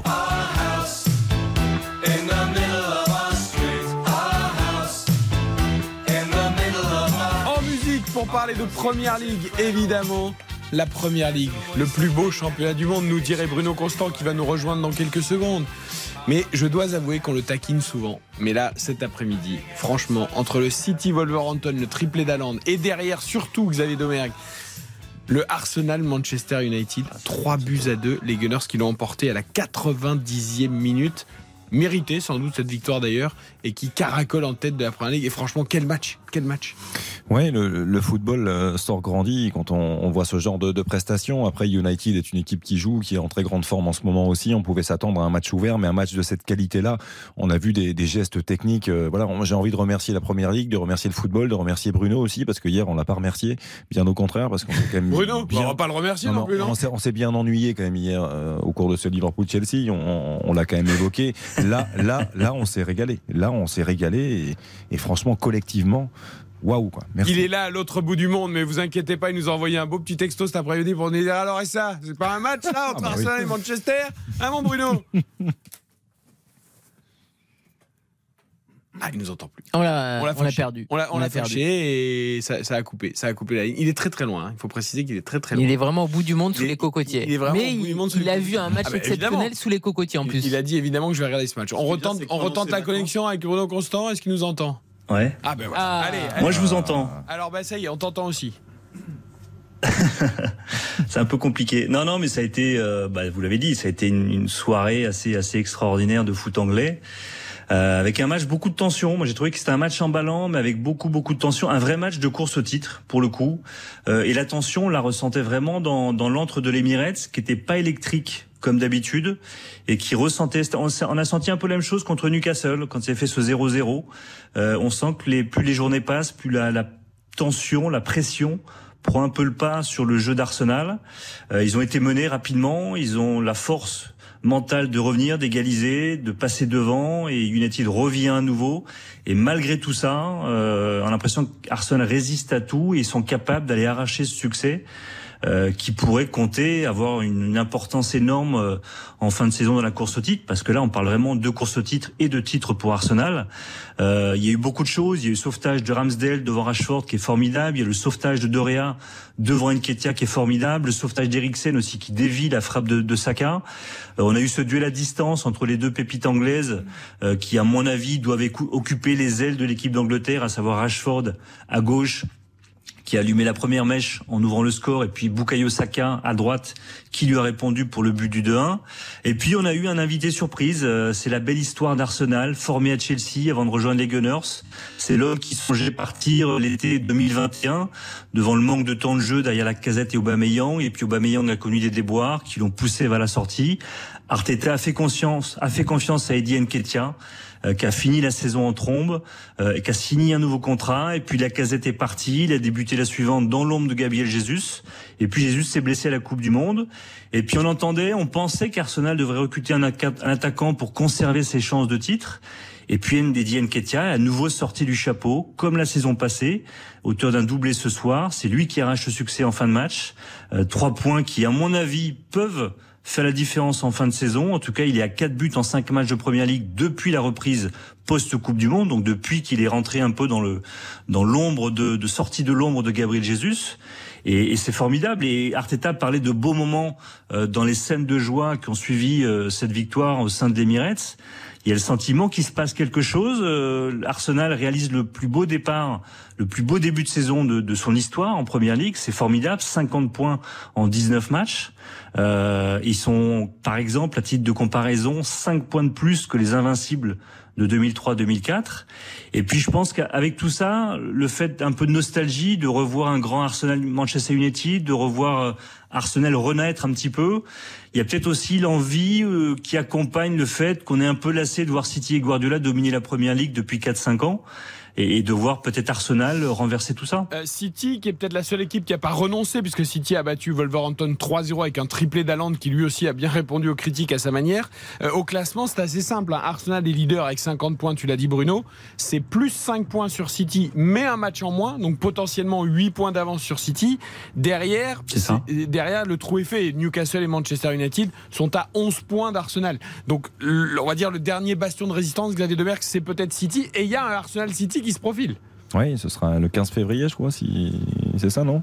Mi-février, ce Arsenal City. Donc euh, C'est ça, c'est ça, ouais, ouais, ouais. oh, donc euh, oui, on en salive d'avance, mais là, euh, Il y en aura même quand- deux, hein. Oui, il y en aura Il y a le match deux. aller et le match retour. Exactement. Hmm. Très proche, ouais. Mais, mais quand on pense à ça, au potentiel de 8 points d'avance, on se dit que bon, la saison est longue encore, hein, rien rien n'est joué. Mais quand on voit ces matchs qui tournent à leur avantage, même s'ils ont tout fait pour, hein, les 20 dernières minutes, ils ont mis une pression folle à cette équipe de United qui était complètement acculée, qui ne savait plus comment comment relancer le ballon, qui s'en débarrassait. Et euh, voilà, le, la logique a été respectée de voir Arsenal marquer ce troisième but. Mais cette équipe, elle est elle est emballante parce que euh, il y, a- il y a des joueurs qu'on aimait beaucoup avant, euh, mais qu'on aime peut-être encore plus maintenant. Je pense à Zichenko qui fait un match exceptionnel et euh, Transfuge de City. Voilà, qui, qui fait la différence, bien décalé par Trossard, qui entre en cours de jeu. On a l'impression qu'il est là depuis, euh, Quelle depuis entrée il deux saisons. Voilà, il rentre dans Mm. ce collectif comme si, euh, s'il avait ses habitudes. C'est lui qui fixe, qui décale Zichenko. Euh, Martinelli, euh, il est toujours capable de créer le déséquilibre en permanence. Euh, Odegaard, on a encore vu des gestes fantastiques. Euh, bah, je vais revenir brièvement sur cet intérieur-extérieur pour euh, trouver euh, Chaka. Je crois qu'il a Hmm. accompagné son action dans la surface. Quel mais, geste mais voilà, c'est un Mm. geste de génie, quoi. Et quand on voit ça, on se dit que cette équipe d'Arsenal, pour le football, mérite d'aller au bout. Je- je- On voit pas beaucoup de points faibles dans cette équipe. C'est c'est- c'est ça qui est assez remarquable, c'est qu'il y a très peu de points faibles. Son gardien est formidable. Sa défense prend un peu le bouillon parfois, mais ça fait aussi par. L'égalisation de Martinez. Même si la tête de Martinez est magnifique, il rate complètement sa sortie euh, sur le corner. Ouais, ça fait ça fait partie un peu de son enthousiasme. hein. Il est un peu, euh, c'est quelqu'un qui a un peu du, du, du, du feu au bout des doigts. hein. Il est il est assez euh, virulent, j'allais dire, dans sa surface, mais ça fait partie de son caractère et c'est aussi sa force, moi je trouve. Euh, il, il, il est brûlant aussi sur sa ligne, mais effectivement, ils, ils, ils sont pas infaillibles non plus. Il y a des erreurs, notamment défensives. Il y en a eu quelques-unes hein, des deux côtés euh, ce soir. Mais moi, ce qui ce qui ce qui est fort, c'est cette force de caractère. Et ça, c'est quelque chose qu'on qu'on voyait pas à Arsenal sur les dernières années de, de la période Wenger et, et puis même la période Emery et le début d'Arteta. Et là, il y a vraiment un basculement, je trouve. Cette force de caractère, malgré tous les tous les tous les obstacles, toutes les les erreurs, les petites déceptions, ben, ils arrivent à surmonter ça et à chaque fois, ils arrivent à s'imposer. C'est ça qui est fort. Tu- pour tu moi, il y, dis- a- il y a- il y a quelque chose, pardon, Eric, juste une chose que je trouve assez fort aussi par rapport à ce qui a été mis en place aujourd'hui. Euh, Ben White prend un jeune très tôt. Il est largement traumatisé par Rashford qui fait une très grosse entame et Très on- beau but d'ailleurs de et Rashford. on se euh, dit que ce carton jaune va, Magnifique, va- va être magnifique. très difficile à, à gérer. Euh, Arteta sans doute aussi, il le sort à la mi-temps. Tomiyasu rentre et il fait une très très bonne entrée. Aujourd'hui, euh, quand Bruno parle de caractère, je trouve que cette équipe a, grandi à vitesse grand V, à l'image de, de Tomiyasu qui, qui s'est mis à la hauteur d'un match qui demande tant de de- d'intensité, de, rigueur. J'ai trouvé ça assez, assez exceptionnel. Bruno, tu évoquais tout à l'heure un petit peu la lassitude de certains de voir City dominer la première ligue. Est-ce qu'il y a un vrai courant de sympathie dans le public anglais, dans les fans de foot en général, même si évidemment on supporte son club, mais pour justement cette équipe d'Arsenal qui est emballante, qui est jeune, qui joue bien au ballon, est-ce qu'il y a une espèce de vague de sympathie où tout le monde voudrait qu'elle aille au bout Ou du moins une grande partie de l'Angleterre Non, non, non, parce que l'Angleterre est vraiment pas comme la France. On va pas se passionner pour une équipe qui, qui séduit tout le monde, mais C'est pas comme Lens, quoi. on va dire, on va dire, voilà, exactement. C'est pas comme Lens. Par contre, d'un point de vue des observateurs, tout le monde est séduit par ce que fait Arteta et par ce que fait cette équipe d'Arsenal. On, on, parle de, on parle de force de caractère, de, de presque de, de maturité d'une équipe qui grandit. Euh, c'est 23 ans, Saka 21 ans, Martinelli 21 ans, Saliba 21 ans, Odegaard 24 ans, Ramsdale 24 ans, Gabriel 25 ans. C'est que des jeunes. Et, c'est Arteta qui a construit cette équipe et on a l'impression qu'elle est construite pour les 7-8 prochaines années.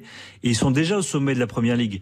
Donc on est peut-être, je dis bien peut-être, hein, au début d'une nouvelle ère. Je dis bien peut-être parce que Manchester City, et on l'a vu face à Wolverhampton, euh, quand elle s'énerve, cette équipe, elle est, elle est, elle est, elle est insurmontable. Elle est, c'est, difficile de résister. Quand on voit qu'Aland a encore inscrit hat-trick, c'est son quatrième depuis le début de saison, qu'il a 25 buts en 19 matchs. Qu'il y, y avait des débats sur le fait que peut-être il affaiblissait un peu Manchester City. Bah, City est capable de répondre. Et encore une fois, je reviens sur cette double confrontation. Il y aura même un match de FA Cup avant ça. Donc il y aura trois confrontations entre City et Arsenal. Il y aura six points en, jeu sur ces sur ces deux matchs. Donc donc tout peut basculer encore euh, d'ici la fin de la saison. Ça, ça, va être le moment clé pour Arsenal. Évidemment, il va falloir tenir le choc face à City. Je me vois bien aller voir Erling Haaland dire t'es pas très bon en ce moment. Je trouve que. Non, mais la réponse, c'est- marrant parce qu'on on fait souvent aujourd'hui ce comparatif avec Mbappé. Mbappé, quand il passe à côté d'un match, on se souvient, on avait beaucoup vu cette vidéo passer. euh, réponse triplé. Oui. Là, là aujourd'hui, on est en train de s'interroger un petit peu sur euh, Erling Haaland. Est-ce que c'est bon ou pas pour le collectif? Il est un peu moins bien et boum, il, fait, il sort un, un match de qualité en termes de stats parce que dans le jeu, on l'a pas beaucoup vu, mais c'est c'est du Erling Haaland. C'est-à-dire que euh, le but qui met de la tête, il est fantastique. C'est euh, la puissance qui dégage. Le centre de De Bruyne est magnifique. L'action est superbe. hein, le décalage de, de Riyad Mahrez au départ. Mahrez aussi, ouais. Voilà, c'est bon, c'est c'est- cette équipe effectivement quand elle se met la tête à l'endroit, euh, elle est irrésistible. Mais on a hâte de voir ce Arsenal City parce qu'en termes de jeu, vraiment ce que produisent ces deux équipes, c'est. euh, Et je repense un petit peu à nos débats sur le trophée Copa des jeunes euh, pépites du football mondial. Quand on voit le week-end de tous les nommés, Ah oui. euh, que ce soit Bellingham avec Dortmund, Saka. qui a gagné 4-3 avec Augsbourg, un match fantastique, euh, là aussi ultra spectaculaire, avec le retour d'ailleurs de, de Sébastien Haller euh, sur, sur les pelouses. Mais Bellingham Euh, a fait un match. Pedri mais- qui a marqué avec Barcelone Grandiose. aussi dans la victoire contre Etafé, Gavi la semaine dernière qui avait été très bon en Super Coupe. Euh, Bellingham a fait un match incroyable. Euh. Saka, on l'a dit, a fait un match incroyable. Musiala. Euh, Bayern ah ouais. Euh, Rashford, bon, qui est pas, qui était plus dans, mais qui a, qui a été Les- très les- bon les- aussi. Les deux buts de Rashford et Saka ce soir, Ils sont, ils sont exceptionnels, fantastiques. Effectivement, Rashford, il est un peu plus âgé. Il a, il a- ça fait presque 7 ans maintenant qu'il est au, au très haut niveau. Euh, Mais Saka, il est bluffant. Saka, il est bluffant parce qu'on a presque l'impression que c'est euh, c'est c'est- c'est l'homme à Arsenal à qui on donne le ballon quand on sait plus quoi faire et il est capable de se trouver une solution à chaque fois et, et pourtant un petit peu comme Robben il revient presque systématiquement sur Ah son ouais. pied gauche et, et ça passe quand même quoi Mais son but, Bruno, il, voilà, c'est complètement comme Robben. C'est-à-dire qu'il n'attend pas de, de déborder son défenseur, il le contourne. C'est sa frappe qui va frapper elle le enroule, défenseur. Il Mais elle enroule, mais de façon puissante, comme si elle sûr. était tendue. Exactement, elle est puissante, elle est Ouais. travaillée, il y a le petit rebond juste devant, il est pas loin de mettre le copier-coller, et Bruno l'a l'a dit, avec ce ballon légèrement touché par Eriksen qui finit sur le poteau. Mais, mais franchement, ouais, et, et au contraire, United, on a vu quand même, je trouve, la différence en termes d'équilibre quand Casemiro n'est pas là. C'est-à-dire que euh, McTominay fait pas un mauvais match, Match. mais, mais Casemiro, euh, il change tout. Quoi. Juste pour finir sur ce tout. dossier, vous avez un argent infini, comme les Qataris ou comme d'autres. Vous pouvez en prendre un là, parmi ceux- tous ceux qu'on a Oh cités. bah, moi j'en ai un, tu le connais. Vous prenez qui? Bah, Xavier prend Martinelli. Non, non, Ah, non, non, dans, non. dans tous les joueurs qu'a Saka, cité, hein. Ah, Bellingham. Ah, Rashford. Ah. Ah, moi, c'est, moi, moi, c'est, moi, c'est le deuxième. Vous misez hein. Je te dis sincèrement, j'ai encore vu son match aujourd'hui. Jude Bellingham, pour moi, je pense qu'on se rend pas compte de la qualité et du potentiel encore de, de ce joueur parce qu'il il a encore une marge de progression immense et ce qu'il fait aujourd'hui avec Dortmund, c'est fantastique. On, on parle souvent au PSG d'un joueur qui peut manquer de, euh, de caractère, de, de côté athlétique. Pour moi, Bellingham, il coche toutes les cases. Pedri, Pedri. Bellingham. Tu prends qui toi? Pedri, moi, justement. Pedri. Et toi, Bruno? Ah, j'adore Pedri aussi. ouais moi j'adore Pedri aussi j'adore Bellingham j'avoue que Saka me bluffe de plus Ah, en plus Saka, j'adore. Vraiment de plus en plus parce qu'il il, il avale tout ce qui, qui passe devant lui et, et une Coupe du Monde, euh, une, une course au titre et, et franchement il, il est bluffant et on a l'impression que la pression glisse sur lui et dans les grands moments il est toujours là. Bon, c'est Jude Bellingham hein, pour l'instant qui devrait bouger l'été prochain. Il va y avoir un gros, gros, grosse bataille Ouais. autour du milieu de terrain anglais parce qu'il Ah, va je, paraître. je comprendrais pas que le PSG se mette pas dessus et n'en fasse pas une priorité. Ah bah, en plus, peut-être type- qu'il voudra retourner au pays. Après, le problème, c'est qu'il y a des joueurs, ils sont fabuleux. Et quand ils arrivent au PSG, de toute façon, Mais le j'ai bien peur que son choix soit fait. hein. Ouais, c'est ouais, l'Angleterre, non? T'as raison. Ou le Real. J'ai- là, là, là, moi j'ai bien peur que le Real Madrid Le ça soit ça soit bien parti quand ah, même. donc pas de. Ah, Vraiment, un petit milieu de Chouamini. Bah, non, mais bien. Les, Les deux clubs, les deux clubs en Angleterre, c'était Liverpool et Manchester United. Euh, Liverpool, quand on voit ce qui se passe, ça paraît compliqué. Euh, United, pourquoi pas? Ils sont en train de redresser la pente, donc euh, pourquoi pas? Bon, on verra. En tout cas, ça va être un, un gros, gros dossier mercato, mais c'est clair que le PSG, c'est expressément le joueur qui leur manque avec l'impact physique et tout au milieu. Ça serait absolument fabuleux. Merci Bruno Constant. Euh, Avec plaisir. Bon séjour à plage. monde. Bruno. Plaisir évidemment de te retrouver sur l'antenne. Avec un cocktail. Oui, bah, il a bien raison. hein. Bien sûr. Un super match, c'est mérité. 20h58, nous allons à Brest pour Brest-Lens. RTL Foot. RTL Foot, direction donc le stade Francis Leblé avec Philippe Audouin. Quelques supporters en soi, même pas mal, qui ont fait le déplacement. Et ce sera Monsieur Gaillouste qu'on est en train d'apercevoir, l'ami de Karine Galli. Mais non, mais j'ai l'impression qu'il fait énormément de matchs. Cette rencontre. Parce que très souvent, quand je regarde les matchs, poum Monsieur, Monsieur Gaillouste. Gaillouste. Ah bah. J'ai l'impression qu'il est très présent sur moi, c'est Monsieur Pignard que je vois ouais. partout. Ouais, Pignard, c'est vrai. Mais je pense Mais- qu'il y a un petit mais- fait pour Monsieur Gaillouste. Je pense qu'il y a quelque chose, non Mais Pignard Gaillouste, c'est le duo qui est très présent sur euh, les pelouses françaises ces temps-ci, j'ai l'impression. Il y a Monsieur Brizard qui est souvent là aussi, je trouve. Oh, je, Ah, Monsieur Brizard est là. Ouais, alors Gaillouste, vraiment, euh, tous les week-ends. On voit moins. Monsieur Turpin en ce moment. Bah, il se remet de la Coupe du Monde. Vous avez, c'est- C'est plutôt euh, bien d'ailleurs. vous avez surtout euh, vu qu'il est sur le podium des meilleurs arbitres du monde de l'année 2022. Il a été Mm. désigné troisième meilleur arbitre mondial. Mais hors Ligue qu'il 1. fait des bons matchs. Ah, arbitre mondial. Oui, mais hors. Ligue 1, en fait, c'est pour les matchs jouer. en Ah non, Coupe du Monde, en Ligue des Champions, en Ligue Je Europa. pas. hein. Il, est, Ah, mais- il est troisième. euh, derrière euh, Monsieur Orsato qui est deuxième, l'arbitre Hmm. italien, Orsato, et oui. euh, Monsieur Arsinac. Qui a fait la Ouais. finale. Voilà. Euh, Mais très il est plutôt fait, bon il est quand c'est numéro pas la trois, Ligue 1 il est- sur Mais Prince. C'est il ça laisse qui est beaucoup jouer depuis qu'il est avec des champions. Il, il laisse les matchs vivre beaucoup plus qu'avant. Et il- numéro il 3 arbitre mondial, madame. Pas Ah, trop comme en Ligue 1 justement où on hache beaucoup le jeu. Je trouve qu'il a vachement progressé. Bravo, monsieur. Un arbitre français, troisième Ah, mondial. Ben, qu'il- ça, après- oui. Anthony Gauthier va pouvoir s'en targuer, tu vois, le nouveau boss. Oui. Monsieur qui- on ne sait pas parce qu'il ne mais- sait toujours pas s'il va occuper le poste ou pas. Euh, sous- Ah, sous- oui, il a toujours pas décidé. Mais nous, ce qu'on demande, c'est qu'il arbitre de la même façon euh, Oui. qu'il arbitre en Ligue des Champions. Je veux dire, C'est peut-être je- aussi que les consignes de l'arbitrage. Ah oui, qui mais ça- mais ça- mais ça, c'est de un problème, l'arbitrage. Maintenant, il y a. Gauthier, mais voilà. Et si vous prenez le top 10 mondial des commentateurs radio, vous avez quasiment tous les correspondants d'RTL, dont Philippe Audouin. Et Xavier. Domergue, évidemment. Non, non. Et Xavier Domergue, plus M6 pour les commenter. Il participe aux émissions foot de Quel RTL, évidemment. Euh, Dites-moi, il y a du, du brou- Non, c'est pas des brouillards, c'est du fumigène, rassurez-moi, Philippe Audouin. Exactement. Il n'y a jamais de brouillard à Brest et c'est bien connu, oui. euh, il pleut pas souvent. en Très peu de pluie et pas jamais de brouillard. jamais de crachin, jamais de vent, jamais de. Et quand, il, et quand il fait froid, il fait moins froid qu'ailleurs. Oui, c'est vrai, c'est vrai. Oui. J'avais 3 degrés en arrivant tout à l'heure. C'est déjà C'est tout à fait correct pour la saison. Mais quel est le ailleurs? Parce que ailleurs dans le sud-est, il fait toujours plus chaud qu'à Brest, a priori. Vous savez, plus au sud, à Niort, j'entendais Christian Panvert tout à l'heure qui disait que euh, il était à moins 1 degré Ah, à René 19 Gaillard, il heures fait dans les toujours Deux-Sèvres. froid. Ah bah Niort, c'est Ah, risqué. hein. Et Donc on pourtant, laisse partir les fumigènes pour pardonner le coup Oui, d'envoi du match mais là, on va pouvoir y aller. Hein. Je sais pas pourquoi Monsieur Gaillous. Qui a euh, lancé les fumigènes d'ailleurs Enfin, qui a allumé les fumigènes les supporters de Brest Ah bravo. et évidemment comme le, amende. le- le très léger vent mais alors très léger va dans le sens du terrain bah, du coup le- la fumée se répand euh, en direction de- des supporters de Lens qui se sont déplacés euh, moins nombreux que d'habitude hein. une petite cinquantaine de supporters euh, sans et hors d'ailleurs il n'y a pas euh, énormément de monde hein, pour ce match Ah, cette, euh, dimanche soir, il fait froid. Eh ton oui. équipe est pas très. Ouais, c'est Tu dommage. restes dans ton canapé et t'écoutes RTL. Exactement. Allez, c'est parti. À l'instant même, c'est parti, début du match. Et euh, je déclenche mon petit chrono. C'est parti avec la possession euh. Vous avez le chrono comme, comme les profs de gym à l'école, là, au collège euh J'ai eu ça, j'ai Ah eu. oui. J'ai eu, mais ça y est. euh, Non, maintenant, vous me faites ça sur le téléphone. C'était qui? Ouais. C'était Monsieur Valentin qui l'avait jeté en 2010 Non, c'est qui? Ah non, c'est. euh, Non, c'est le. c'est le- comment il s'appelle? Mais non, le préparateur physique. Oui, euh, comment il s'appelle? Oui, c'est- Euh, René, non.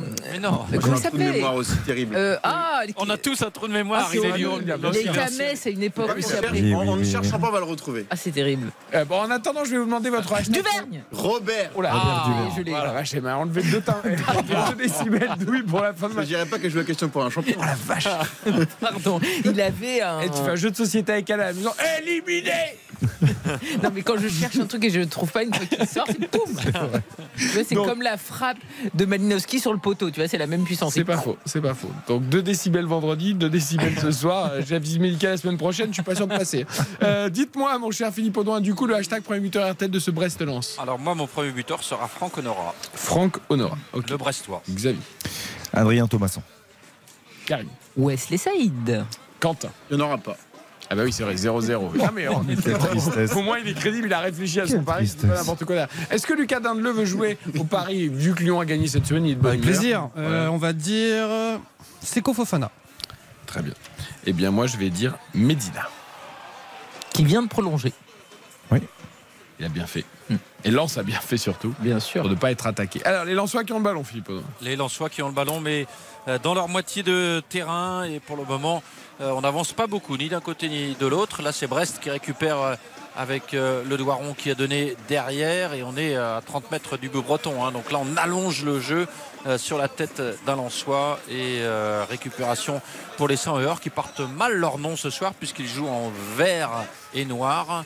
Euh, toujours du mal avec ces couleurs qui ne sont pas celles euh, traditionnelles euh, Ah, si. des clubs. C'est vert et noir, ce sont les vraies couleurs lensoises. Bien sûr. À la base. Après, nous, Historiquement. on est resté sur le sang et or, mais de la couleur historique du Ah, c'est Racing. marrant, j'ai appris un truc ce C'est le vert et, et noir. eh oui. Ah, mais j'ai toujours vu en. Ah oui, non, mais bien sûr, depuis des années, c'est le sang et or, mais. Et même- Qu'est-ce qui a même- expliqué ce changement de couleur alors? Les, les couleurs historiques de le, Ouais, le, c'était le, le vert le noir du, du charbon. C'est euh, oui. Alors moi Pourquoi ils ont suis changé plus vieux que vous. Oh la première occasion pour euh, Lens avec la frappe euh, stoppée en deux temps. Frappe de euh, Claude Maurice, Alexis Claude Maurice à l'entrée de la surface et euh, Blasquez, le jeune gardien argentin euh, qui voit ce ballon lui arriver dessus et pour autant il a fallu s'y reprendre en deux temps pour Blasquez pour euh, se saisir de ce ballon. Première occasion et une vraie occasion euh, pour le Racing Club de Lens avec cette frappe de Claude Maurice qui était bien servie à l'entrée de la surface très légèrement excentrée sur le côté gauche. En tout cas, c'était une vraie occasion. À l'époque, Philippe, la- l'association, parce que c'était pas encore le Racing Club de Lens, l'association lensoise avait choisi des, des couleurs. euh, originellement, le vert et le noir pour leur maillot, le vert pour rappeler la place verte, et le noir, on l'évoquait, pour le charbon des houillères. Ah ouais, mais alors c'est marrant parce que moi j'ai souvenir, alors je suis plus vieux que vous, j'ai souvenir de matchs de Coupe d'Europe euh, dans les années 80 où Lens pour moi jouait euh, en- déjà en jaune. Ah oui, non, pour le coup, ça remonte à. Ça remonte à bien c'est plus loin, bien, bien avant ça. Hein. euh, oui, oui, les, les origines. euh, D'ailleurs, le Racing Club de Lens a disparu durant le, le conflit de la Première Guerre mondiale, donc c'était avant. hein. C'est il y a, il y a- il y a très très longtemps. Ouais, y a- donc il y a quand même pour les fans du Racing Club de Lens de les voir dans ces couleurs-là. Certes, c'est pas le sang et or qu'on connaît depuis tant Mais il y a une d'années, logique. mais il y a quand même Oui, une logique Il y a une cohérence, Voilà, effectivement. exactement.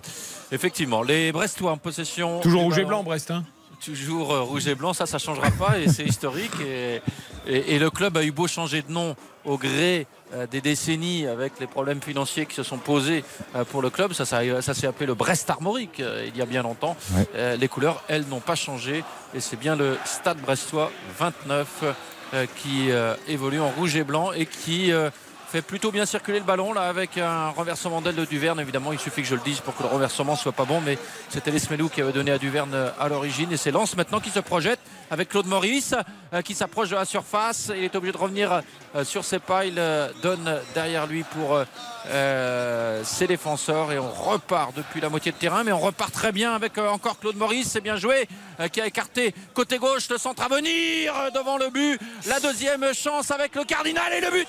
Le but soi la frappe de le Cardinal qui est touché devant Vasquez par un Lensois assez Wesley Saïd qui était posté là devant Vasquez et qui dos au but a légèrement dévié le ballon euh, du talon et ça a suffi pour tromper euh, Vasquez. Bien joué Wesley Saïd parce que là il suffisait de la dévier très légèrement euh, pour surprendre Vasquez et euh, surtout la défense brestoise n'avait pas exemple de reproche parce qu'il y a eu trop de liberté pour le centre, trop de liberté également devant le but et ça fait déjà 1 à 0 pour Lens après 5 minutes. Quel beau geste de Saïd parce que c'est une vraie, une vraie petite talonnade, une vraie petite déviation du talon. Hein. Elle est, c'est pas du tout euh, contré un peu par Ah hasard non. parce qu'il est sur la trajectoire. Il fait un vrai geste. Elle est Euh, subtile, elle est, euh, c'est à l'instinct. West Side, on a l'habitude, hein, chaque saison, de, de le voir réussir ce, ce genre de geste. On se souvient d'une volée la saison dernière, pied gauche, qu'il avait réussi. C'était allé très vite. Elle était venue se, euh, terminer sa course au, au bord, au coin du poteau. Euh, ça avait frôlé vraiment le, le menton du gardien à l'époque. Et il, il est capable de ce genre de geste. À l'instinct, au talent, il en a, Wesley Saïd. Et, et c'est vrai que là, là, c'est c'est somptueux. Derrière la jambe d'appui, là, la petite déviation qui finit en- entre les jambes de, de Blasquez, c'est remarquable. Bravo à Karim Gali qui avait donné le hashtag premier buteur du match. Ça aussi, et qui, c'est le talent. Du coup, dans ses paris, Et oui. est bien parti. Tout à fait. Alors le problème c'est que vu le début de match, j'ai peur que Brest, Brest ne marque pas. Ah, mais vous voulez toujours jouer Mais non, mais je me suis dit c'est le cas qui est dans les cages et normalement c'est Samba, donc il a plus trop euh, la main le cas. Alors peut-être qu'il pourrait concéder un petit but. Par contre, excusez-moi, mais même si vous avez un bus à deux étages, il faut fermer les portes. hein, pour- Ah ouais, pauvre Eric Roy, il va devoir attaquer pour égaliser, c'est terrible. C'est- Ça sert à rien de mettre un bus à deux étages. Ah, là, si c'est porte ouverte, hein. Bah là, c'est c'est pas payant, c'est gratuit. le transport en commun. C'est bien, remarque, hein, tu me diras. Mais... Ouais, ça coûte beaucoup trop cher on a des Ile-de-France, en belles équipes de Ligue 1 en ce moment là. Entre Angers hier qui a, qui a vraiment fait un match horrible contre l'Olympique Strasbourg et là Brest qui commence vraiment. euh, Non, mais tu peux pas commencer à dire qu'il faut un match horrible. là. C'est l'entame. Non, mais ils sont bien, C'est Brassier, Brassier, pour le coup, qui rate complètement son intervention, qui, Ah oui, oui, qui non, rate son sont- dégagement. Et bon. Ils sont bien. Non, mais bien sûr, il commence, pas aider- il commence ça- de la pire des manières. Ça on va pas aider Philippe Audin à réchauffer l'ambiance et c'est vrai que Karine Galli le disait, tu le disais tout à l'heure aussi, il n'y a pas, quand même pas grand monde. hein. Ah oui, je suis déçu.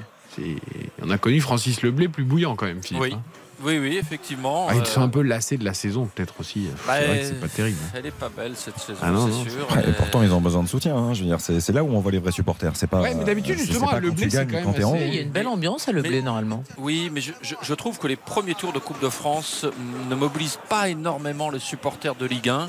Euh, en général, ce sont des matchs qui ne sont pas boudés, mais euh, qui attirent un peu moins les supporters, euh, qui vont plutôt... euh, je suis sûr que le Brest-Lens, qui va avoir lieu dans 15 jours en championnat, il y aura l'affluence habituelle. Alors ce ne sera pas forcément un dimanche soir à 21h, on connaît d'ailleurs pas la programmation, mais, euh, mais je, je suis sûr qu'il y aura plus de monde qu'aujourd'hui. Peut-être. Ouais, sans doute. ouais.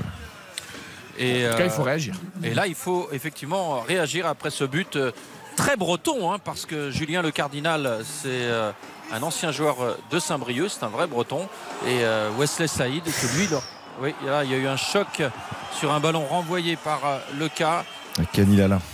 avec euh, Lala qui est resté au sol et euh, c'est Magnetti. euh, Non, qui- c'est Lala qui fait la faute, ouais. Lala qui fait la, Et c'est Lala qui est resté au sol. la faute sur, sur Dever Machado. Il est, il, est, il est monté très très haut là là. Alors c'est lui qui a pris le vent de la tête, mais il avait le genou à hauteur quasiment de l'épaule de Machado qui se fait mais euh, KO quoi. Il est KO Machado et c'est vrai que c'est une grosse faute de Lala, enfin excès d'engagement, excès d'engagement de, de Kenny Lala. Est-ce que ça vous intéresse la Juventus de Turin euh, Bah, ça nous intéresse toujours, euh, même si Premier match depuis le scandale. même s'ils ont perte 15, des 15 points, euh, voilà, mais qui vont faire. appel. menés par l'Atalanta. Et un homme a marqué un penalty à l'instant. Onrel Di Maria. Ah. Notre bourreau. Ils ont, encore- ils ont encore des pénalties alors, même s'ils sont dans l'œil du cyclone des, des Ils arrivent encore à ils prendre arrivent des pénaux. encore à avoir des Au pénalties. match en Italie ce Un soir. partout du coup. Ouais, entre l'Atalanta et la Juve. D'accord, c'est noté. Et on a aussi un petit euh, Athletic Un petit Bilbao, au Real, ouais. Real Madrid Mm. Et la France qui joue en handball aussi. contre l'Espagne. Contre l'Espagne. Un premier vrai gros test entre guillemets. Premier même vrai gros test, ils sont qualifiés pour les quarts, l'Espagne aussi, et le vainqueur sera premier de sa poule. Voilà. Voilà. Non, un mais des. C'est surtout un bon étalonnage avant les quarts de finale. Mondial en Pologne. Exactement. Le handball. Donc vous nous donnerez le score régulièrement. 4-4 après 11 minutes. Parfait, merci Quentin Vasselin. 1-0 pour Lens face au Stade Vestrois. Il est 10 brillant.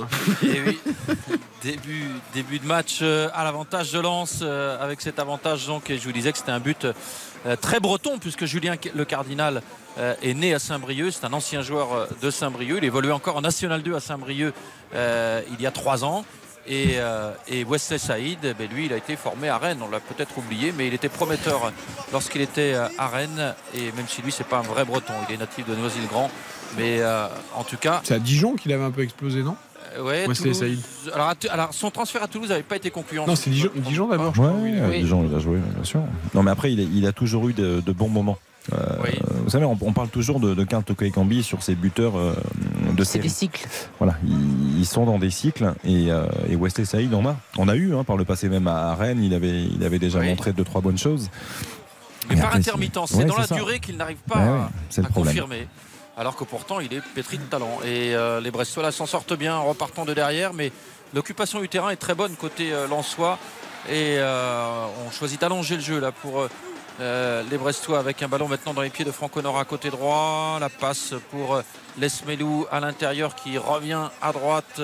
Euh, un- une petite louche en profondeur pour Honora dans la surface. Le centre, oh, la barre Oh, l'occasion de Le Doiron au premier poteau. Il se jette au premier poteau dans un 5 m 50.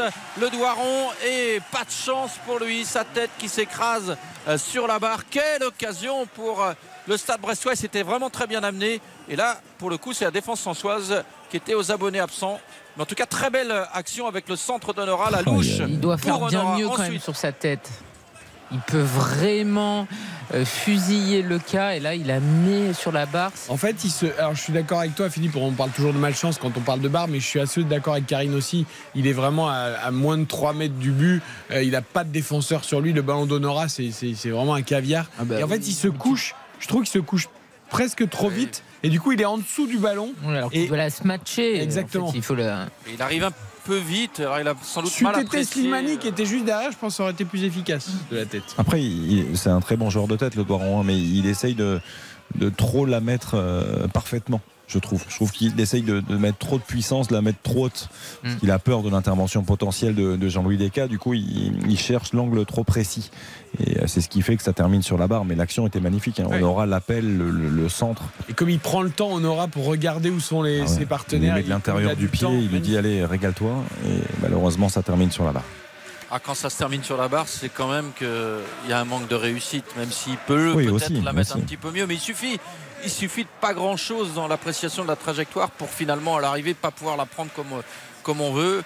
Il arrive vite en plus, il arrive lancé. Alors c'est vrai qu'il est prêt, il est à bout portant, mais euh, bon, vraiment un manque de réussite. euh, Philippe, le, le manque de réussite, tu l'as davantage sur une frappe à 25 ou 30 mètres, par exemple, quand ça se termine sur la barre. Là, quand tu es un joueur de tête de la qualité de Le Doiron et que tu es dans les, dans, les, dans les 5 mètres 50, euh, oui, tu as raison, il y a une part de réussite, mais c'est surtout le, le geste qui n'est pas suffisamment euh, précis, parce que normalement, il doit, il doit terminer Tu te rends compte que dans les stats, officiellement, il cadre même pas. Ouais, Ouais, c'est non, mais parce qu'il peut soit la piquer, soit quasiment entrer avec euh, le ballon dans la Ouais. cage. Et là, il y a forcément but. Et malheureusement, là, bon, bah, c'est D'ailleurs, j'ai c'est une très grosse occasion. J'ai jamais pas compris et ça m'agace particulièrement que les frappes sur les Oui. poteaux et les barres ne Non, mais soient moi, c'est comme ce que- cadrées. c'est ce que j'allais Non, mais je, dire. je Moi, ça m'agace pourquoi, aussi, euh. mais sauf que le, le terme cadre, quand tu fais un cadre dans un tableau, le cadre, c'est ce qu'il y a autour du tableau, donc ça correspondrait au poteau et, au, et aux barres. Donc cadré, le poteau et la barre devraient faire partie ne- du. ne me lance pas sur ça parce que ça, ça m'insupporte Non aussi, moi. Donc, euh, je suis complètement d'accord. avec toi. vraiment, c'est pas un Une dossier priorité qui pour me toi, tient vraiment à cœur. Ah, moi, ça, Mais- des détails comme ça qui me perturbent. J'ai déjà plein de soucis dans ma tête, plein de choses qui me perturbent. Ça n'en fait pas partie. D'accord.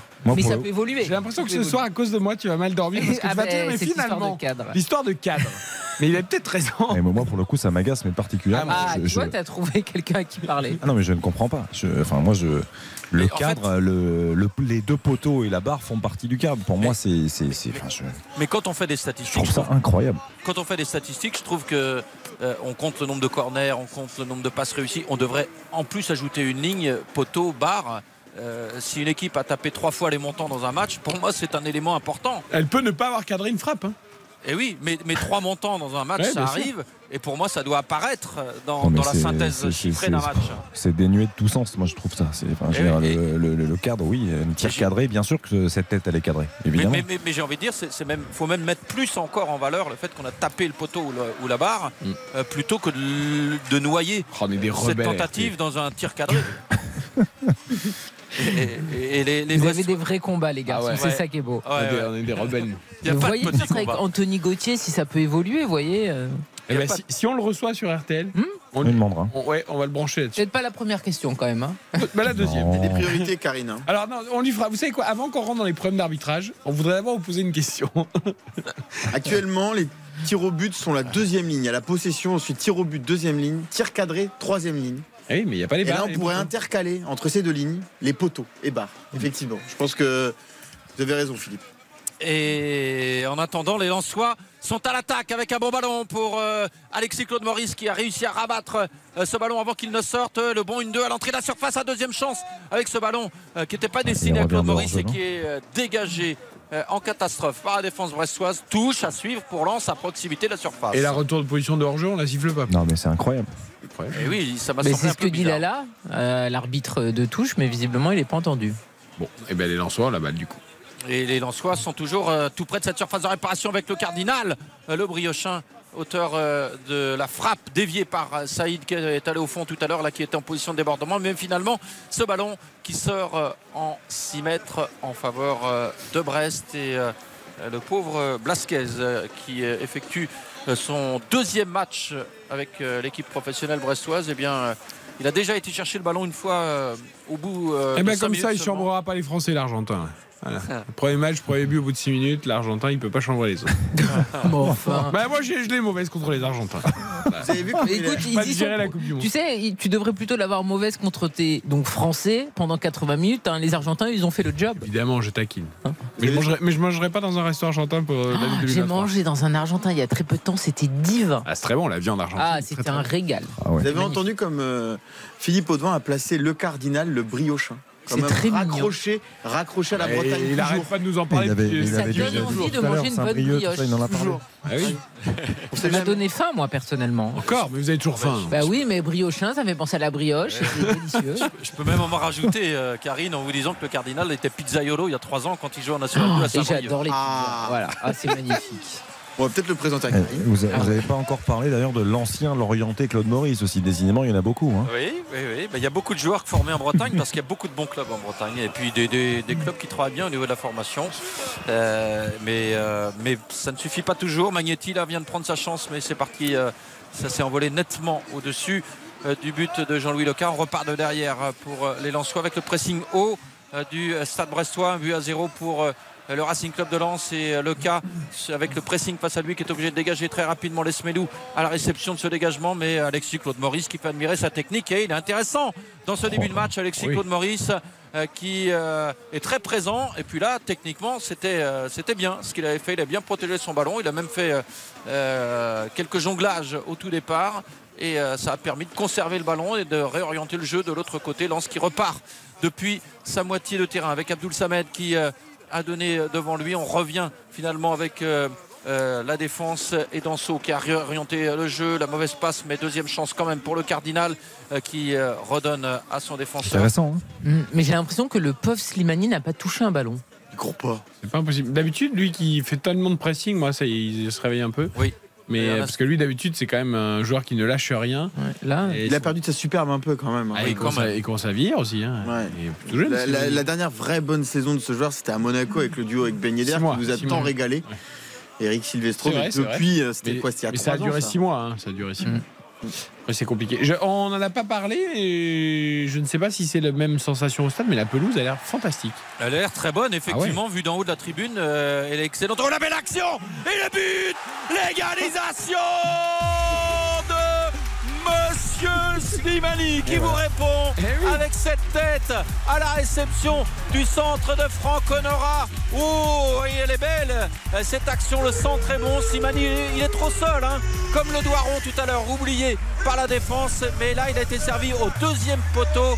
C'est pas le même centre que tout à l'heure. Et la tête décroisée euh, qui trompe Jean-Louis Leca. Un partout entre Brest Quel et. Lens. Il est comment 19 Slimani euh, Quentin Vasselin? Il est Fatigué, c'est ça? Fantastique. Non, non, c'est c'est le meilleur joueur euh, africain de l'année 2022 On l'a et, piqué. euh, et il est parti pour. euh, Et je vous disais tout à l'heure, si ce n'était pas l'Odoiron, mais si Mani pour la tête, La tête, ça fait jeu- ficelle. Là. il a un jeu de tête fantastique. Ah mais le centre, les amis, le, le centre de Franck Honora, c'est une merveille. C'est parce que la tête est belle. Pour un joueur de tête comme Slimani, c'est simple de faire ça. Ah bah. Il le met de là où le ballon vient, il, il le pique un petit peu. Il est, voilà, le, le geste est beau, mais le centre d'Honora, travailler de l'intérieur du pied, il revient. Bon, il est, enfin, Lui aussi, il est endormi un peu depuis quelques semaines. qu'est-ce que c'est beau. Un sacré bon joueur il y a un an quand il arrive à Brest. Honora, je sais pas s'il peut passer le cap et d'aller dans un club un peu plus. Saint-Etienne, ça l'a pas fait. Ah, il a essayé, hein, effectivement. Ça fait penser à Romain Fèvre, tu vois, c'est inquiétant, on sait pas. Ouais, mais Honora, ça fait quand même plusieurs saisons. Romain Faible, le problème, c'est qu'il a joué euh, trois mois à Monaco. Tout le monde s'est emballé, enflammé. euh, Non, mais après, il avait fait des belles choses à Brest aussi, Romain Fèvre. Ouais, c'est pour ça que Lyon. Brest, Brest, tu Lyon un l'avait acheté- tu redescends. Oui, Lyon euh, l'avait acheté très cher de toute façon. euh, Lyon a surpayé Romain Ah Fèvre. C'était une tonne. Voilà. Mais il y a En des joueurs cas- comme ça, parce que là, il y en a un aussi que je suis très heureux de revoir en Ligue 1. Euh, C'est Kenny Lala, qui pour moi était, avant Ah oui. qu'il parte, c'est l'un des meilleurs latéraux de notre championnat. Certains en parlant d'une équipe de France, dites donc. C'est vrai, l'Olympiakos, c'est vrai. il s'est enterré le pauvre. Qu'est-ce qu'il Ouais, mais pour le coup, l'Olympiakos, tu es censé, t'es censé franchir un palier quand Oui, tu es à avec l'Olympiakos. Et- championnat Et malheureusement, ça l'a, ça l'a pas fait. Il y a peut-être eu d'autres soucis Ouais. aussi, mais en tout cas, je suis content de le voir revenir. Il n'a pas hésité à revenir pour euh, Dites-moi, bah, redescendre d'un cran, revenir un peu en arrière en quelque Eric, sorte. on est à 20 minutes de Ouais, jeu. je suis très très bien. Et, et un seul but encore dans ce match, peu importe Et on va la voir. de quelle équipe. Attention, parfois, tu as ton resté bloqué. Ah, mais là. vous vous rendez compte que Bah, Lance, première équipe à Ouais. marquer. Les deux équipes qui marquent, oui. Saïd ou Slimani en buteur, elle a, il y a les j'ai deux. les deux. J'aurais dû Et donc- mettre et Il manque que le 2,5. Plus Moi, de moi- 2,5. moi, Il ce que je note des- surtout, c'est que Quentin Vasselin était particulièrement euh, bien inspiré ce Ah soir. oui. Sur Slimani. ouais. Entre Slimani et le Non, non, 0-0. non, sur pronostic. Entre non, le Slimani et le pronostic. 0-0, on Je voulais pas vous enfoncer. Il a donné à Slimani. Il a été brillant quand même sur le, euh, sur le Il pronostic. avait dit que ça serait une purge. Oh, c'est un beau Il petit revient match. quand Brest Durieux ne passerait pas Ah, le il est en vendredi. Normandie, Il revient vendredi, Baptiste Durieux, d'accord. mène la grande vie. Bon, en tout cas, au moins, on a un match avec deux jolis buts pour l'instant, euh, Ah oui. Philippe Audouin. Ah oui, les, les deux buts, enfin le deuxième, euh, je trouve encore plus joli que le premier, hein, parce que le centre est Ah oui. parfait, la tête décroisée. Ça vous a rien rappelé la petite talonnade de, de Saïd sur la frappe un peu hum, côté droit comme ça? Ça vous rappelle pas quelque chose? J'ai déjà vu Ah. ce genre de but, mais ça me vient pas comme ça. hein. Euh, Pensez à moi, si, si, parce que moi, forcément, ça me rappelle À un grand souvenir. À Voilà, Monaco. souvenez-vous. Pensez à moi, j'ai cru que un Monaco, but comme ça. Monaco, Real Madrid 2004. Si, si, ça, ça me Ligue parle. des Champions, match retour. Mais, euh, J'essaie- j'essaie Hugo de- Ibarra qui J'essaie frappe de me souvenir qui fera. qui comme le cardinal. C'est Hugo, frappe. Ah, Hugo c'est- Ibarra. C'est Ibarra. c'est Exactement. Ibarra. Et petite talonnade. Et qui l'a contre du coup? Enfin, qui l'a amené la talonnade? La Julie. J'ai lu d'autres jeux. Ibarra, Julie, c'est exactement le même but. 3-1, c'est ça? 3-1, fantastique. Zidane, Quel ça. match Zidane, Roberto Mm. Carlos, les Galactiques, aller à la cave, merci, au revoir. Et le travail de Julie à Lyon, Et ça donne quoi attention au coup franc Lensois qui est frappé dans la surface de réparation. La deuxième chance pour euh, Fofana qui remet ce ballon euh, dans le paquet, mais euh, trop en retrait. Et les Brestois qui réussissent à se dégager, pas pour longtemps. Ou le raté là en défense des Lensois. Ça profite à Honora qui sonne la charge côté gauche. Il est poursuivi par deux Lensois. La faute sur Honora. Le coup franc à suivre à Quelle 25 vitesse. mètres. Excentré sur le flanc gauche de l'attaque euh, bretonne. Ça peut offrir T'as une occasion. ailleurs, on aura franchement. À chaque fois, oui. Mais oui, mais bon, reprenne, euh, reprenne sa chance dans un plus grand club. Il serait bien à Lens d'ailleurs. C'est quand même un super joueur. Oui, il serait pas mal. alors. À Lens, ouais. Il va frapper lui le coup franc, non? Ah, il faut qu'il le frappe. Euh, Lesmelou plutôt. Ah bon? Qui Ouais, a posé euh, le ballon. Quand il y a besoin de qualité technique, il faut aller chercher quelqu'un qui est issu du sud-ouest. C'est important. et Kenny Dada qui euh, s'est approché du ballon également euh, pour les Ah, il Brestois. le tirait bien. Parce que ça, Philippe, t'en parles pas. Euh, Pierre Lesmelou. C'est un joueur de l'Èche Cap Ferré, trajectoire incroyable. si, si, si, oui, oui, si, si, bien sûr. Dijon, euh, tout ça. On, en a reparlé en début de saison, Xavier, avec une excellente Je interview réalisée avec Baptiste euh, Durieux. Et euh, on va quand même suivre ce coup franc justement avec euh, la frappe déviée par le mur Lançois, le ballon qui va très haut, Slimani qui remet dans le paquet, ou la reprise de Le Doiron qui est contré par un paquet de joueurs devant lui, mais il était plein axe à 7 mètres, Le Doiron, et le tacle de Belkebla qui est ovationné par le public brestois. On a l'impression d'être dans un stade anglais, un tacle euh, applaudi comme si c'était un geste euh, d'attaquant et les Brestois là qui sont ragaillardis par cette euh, égalisation qui font le pressing sur la relance lançoise mais les joueurs de Francaise qui réussissent à s'en- sortir pas pour longtemps la récupération de Lesmelou euh, qui a Oh réussi à donner euh, devant régal. lui et Belkebla qui poursuit avec un ballon maintenant à l'intérieur. On repique euh, dans l'axe euh, côté euh, breton et euh, on s'approche de la surface euh, de réparation. Mais euh, la défense en qui s'est resserrée sur les porteurs de balles et la touche à suivre pour Brest. Public qui donne de la voix, qui euh, est encouragé parce qu'il voit là depuis quelques minutes avec son équipe euh, beaucoup plus entreprenante. Sur le coup franc de Lesmelou, euh, Leka hésite à sortir, laisse Slimani après remettre ce ballon. Et, et le Doiron, le problème, il faut lui dire, il faut arrêter de se coucher par terre à chaque fois qu'il doit tenter ou une tête ou une frappe. mais non, mais il se couche avant que le ballon arrive. Du coup, il a aucun équilibre. Il mais c'est pas à cause de ça que le ballon a été contré. Non, d'accord, il l'a touché, mais il l'a pas S'il touché. ne avec s'était la- pas couché, peut-être que le ballon serait parti au-dessus. Non, mais, non, mais l'avocat de la défense, là, est passé Ah. votre, euh, votre- truc du barreau. Il se couche, Philippe, mais du coup, il peut pas mettre la puissance normale dans sa frappe puisqu'il est en déséquilibre. Et sur la tête, c'est pareil tout à l'heure. Oui, mais si- s'il y a plus de puissance, elle est contrée quand même. Ah, peut-être, mais en tout cas, il la frappe pas aussi bien qu'il pourrait la frapper. Sur- Peut-être, peut-être. Mais sur cette action-là, je trouve que euh, bah, c'est le fait qu'il y avait un paquet de joueurs Oui, devant lui qui fait que ça a annihilé cette occasion. Euh, après, je, j'ai, j'ai Après, pas- il vaut mieux toujours être en équilibre que, Oui. que couché, quoi. Oui, oui, je- je- Il n'y a aucune raison de se coucher, c'est ça que je veux dire. oui, oui. Vu du haut de la tribune, je ne peux pas euh, avoir euh, une idée aussi précise que toi de l'action, et je veux bien te croire quand tu le dis. Mais en tout cas, sur cette action, c'est bien la défense ansoise qui a sauvé, alors que la frappe de Doiron était cadrée. Et là, on repart de derrière, côté brestois, avec Duverne qui a donné à Brassier, Blasquez maintenant qui est sollicité. Et des deux côtés, on fait l'effort de repartir Ah, euh, de derrière, mais à chaque fois il y a un pressing des attaquants adverses et ça complique quand même euh, les relances. Lance qui récupère le ballon avec euh, Fofana lancé en profondeur, Blasquez euh, qui va chercher ce Ils sont ballon. pris pour Brice Samba. Ouais, à une main. Un hommage à Brice Samba. Et il l'a très bien pris, en tout cas. Exactement, à Hop. une main. Il a levé un bras seulement, une main, hop, je prends le ballon. Et euh, Seko Fofana n'avait rien vu, il pouvait rien faire sur ce coup-là.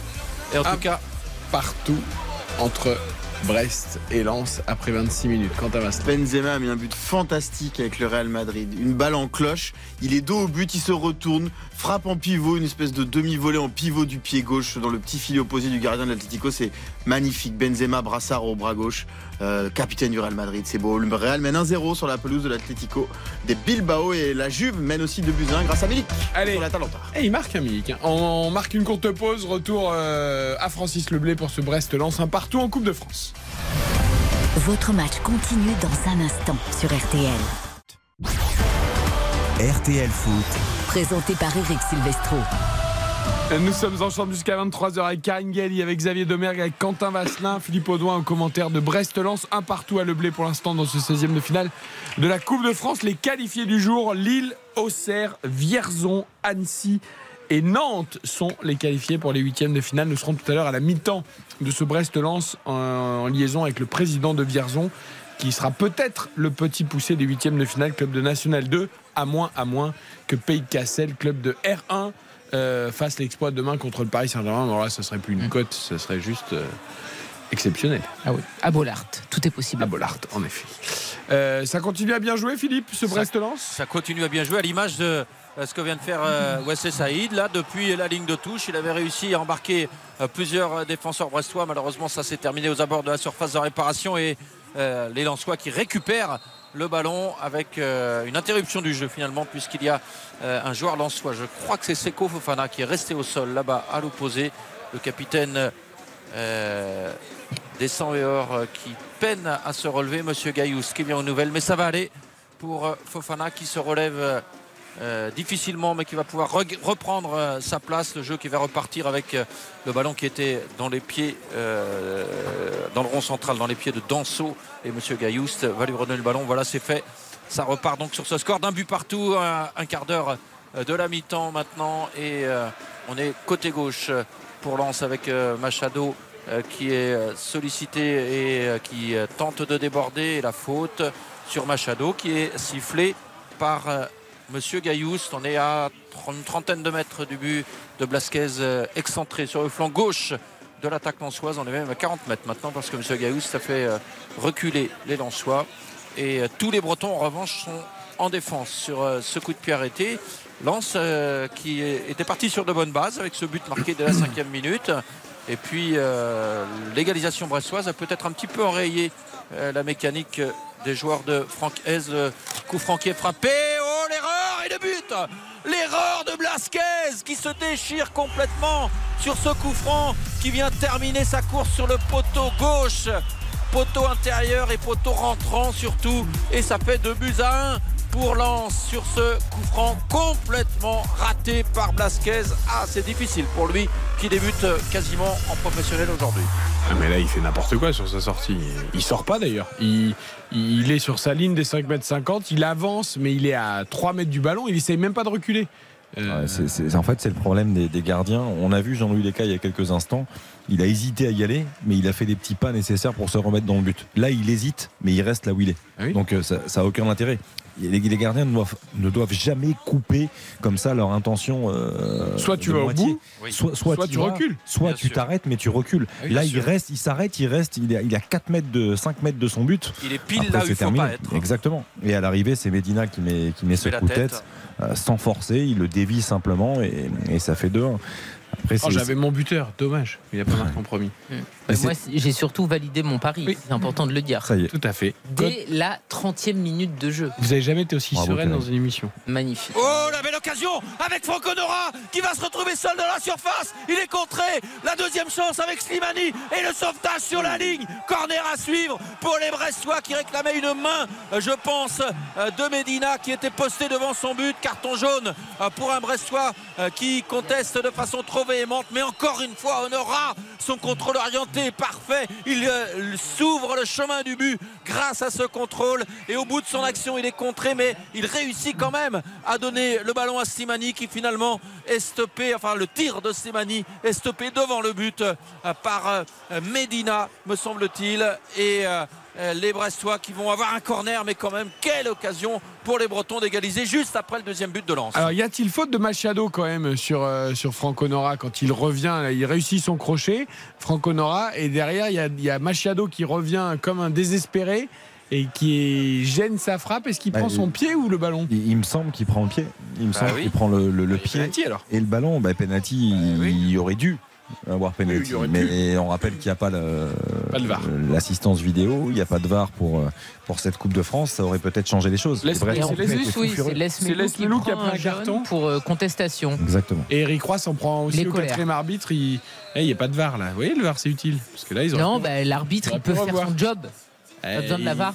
Et D'ailleurs, C'est pas si évident que ça quand même. Eh, Xavier Domergue le voit, donc Monsieur Gaillus qui est sur place. Je vous rappelle que la, VAR, c'est une action, euh, enfin, euh, ça doit être une erreur manifeste. Là, je suis pas sûr qu'elle aurait euh, tranché en. Parce que moi, même au ralenti, d'une erreur j'arrive manifeste, pas à le dire l'impression qu'il prend un peu surjoue un peu la, faute euh, au Nora, donc non, je suis pas pas convaincu que la VAR aurait changé grand chose dans cette histoire. Bon, en tout Bah, cas, c'était une belle action d'Odora encore. Ah, dans tous les cas, si jamais la, la VAR était intervenue, euh, l'erreur manifeste était là. Hein. Bah, je suis pas Tu vois forcément. ce que je veux dire? Non, mais si- ouais, enfin. Bon, là, t'interviens pas du tout. Ah, pour moi, la à vitesse réelle pour M. Gaillus, c'est impossible. euh, Non, c'est très difficile. Très sûr. difficile à juger. Et c'est surtout, en plus, il a quand même un peu de chance, Monsieur Gaillous, dans, dans son malheur, dans cette décision, bonne ou pas. hein, mais c'est que le ballon, euh, l'action n'est pas terminée. Et que Slimani a l'occasion de, de mettre le, Ouais. le ballon au fond et que derrière, la frappe est contrée. Ça fait du bien quand même de débattre sur un penalty ou non, qu'il n'y ait pas de VAR et tout. Non, c'est le foot d'avant, on est bien là. On est bien. C'est bien aussi un match sans VAR parce que ça Ah permet ouais. De contrebalancer les critiques euh, euh, contre l'assistance vidéo parce que parfois, comme disait Eric à l'instant, parfois on se rend compte que ah oui, mais dans certaines situations, c'est vrai que c'est utile. Ouais, mais on perd Non, du Philippe. temps, et Les, les- les gens qui sont vraiment contre la VAR comme moi ne lâcheront jamais. Eh oui, Ah oui, non, mais après, on peut ne jamais ça a lâcher. amené d'autres débats, Philippe.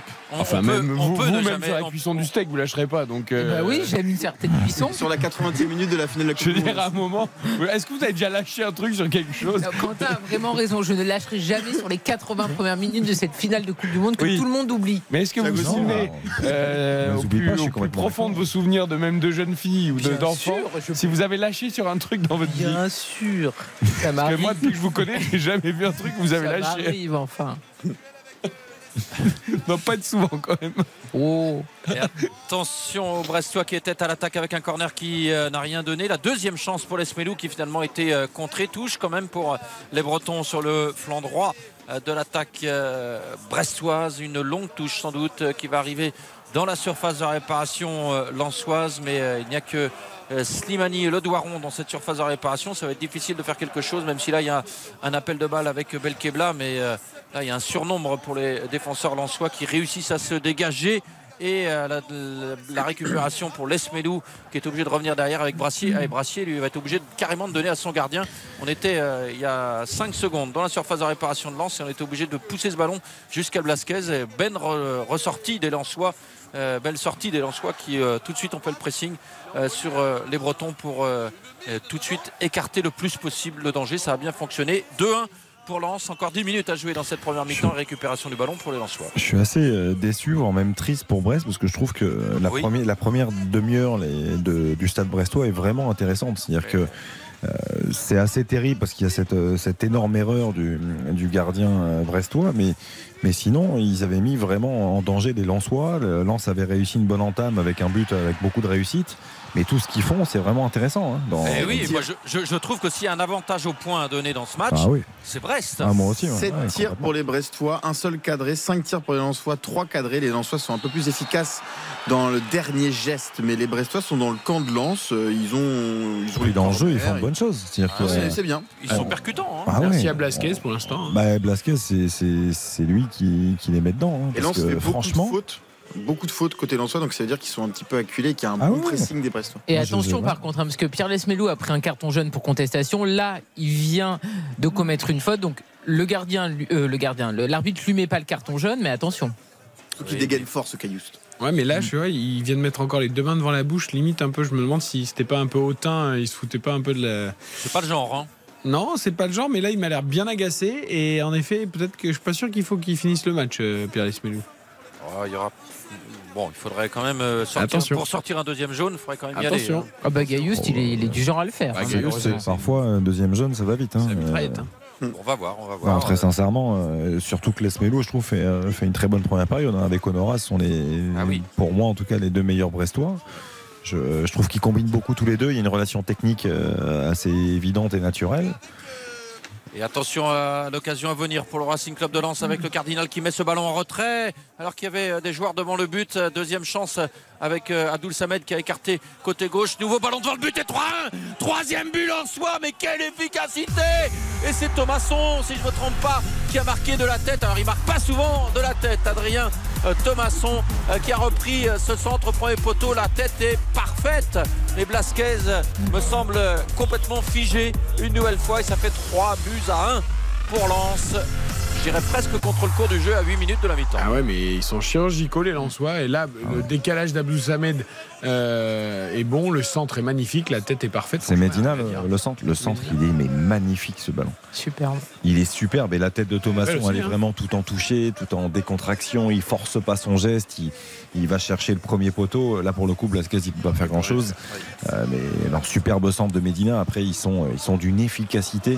Là, quand t'es quand es coach, que t'es un peu énervé en plus comme les Eric Roy depuis Oui, quelques oui. minutes, euh, là c'est compliqué. 6 tirs, 4 cadrés, 3 buts. On adore les 0-0 de Quentin en tout cas. Ouais, et c'est vrai qu'on adore les 0-0 de Quentin. Et on a cité les 4 buteurs, hein, je vous signale. Eh oui, on est, tout vrai. bon. On est royal ce soir. Parce que ça, c'était celui de Xavier Domergue. On est pas mal au niveau des buteurs ce soir.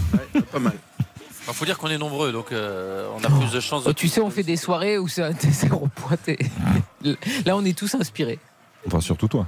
Non, on a tous raison. Ah oui, c'est un non, super raison. match. Toi, toi, t'as le réel premier buteur. Tu passes ton pari au bout de même pas 30 minutes. Là, j'ai match. gagné au moins Là, 10 c'est- euros. Mais voilà. se gagner de l'argent aux Français. Ce soir, Philippe Audouin, Et c'est des centaines de gens sont certainement devenus euh, plus proches du million aujourd'hui. J'ai j'ai fait gagner de l'argent aux Français, vous croyez? Bah écoutez, j'espère. En tout cas, vous leur avez proposé une cote à 6,25 qui, après 30 minutes, était passée. Donc, euh, Est-ce qu'ils me suivent? Mais certainement. Certaines personnes vous écoutent. hein. C'est un exemple pour tellement de, Bah oui. de Français et de Français. Oh, oh, bah oui. Oh bah oui. Bah quand même. Vous leur faites gagner de l'argent avec modération, on le rappelle, sur les jeux. Toujours. Bien sûr. Paris sportifs. Évidemment. Alors là, Et- ça va être compliqué pour Brest quand même. Et oui, et oui, il va falloir se remettre euh, de ce coup du sort et il faudrait marquer euh, un, un deuxième but euh, pour au moins relancer le suspense et c'est celui-là qui sera le plus difficile à marquer parce que à 3-2 ça reboosterait euh, les Brestois mais attention quand même euh, à cette équipe lançoise qui à nouveau est à l'attaque avec un tir euh, d'Alexis Claude Maurice qui euh, file mal. à côté du but brestois. Là, il était assez loin, 25 mètres. Claude Maurice, il a pris sa chance. Ouais, elle est pas si mal, hein, la frappe. Elle est puissante, il y a le petit Cadré, rebond, elle est, ça va terminer pas si loin que ça. Hein. Le but de Blasquez. Thomasson, on a l'impression qu'il est là depuis 6 mois. Oui, mais c'est encore une fois la, la cohérence et l'intelligence dans le, recrutement du Racing Club de Lens. C'est-à-dire que Francaise et toute son équipe, euh, euh, ils savent parfaitement euh, quel profil il leur faut. Et Adrien Thomasson, ils, ils se font à merveille dans ce collectif. Et attention pour Sotoka qui pourrait peut-être un petit peu moins jouer si la mayonnaise prenait bien avec Thomasson, que c'est un peu le même secteur de jeu.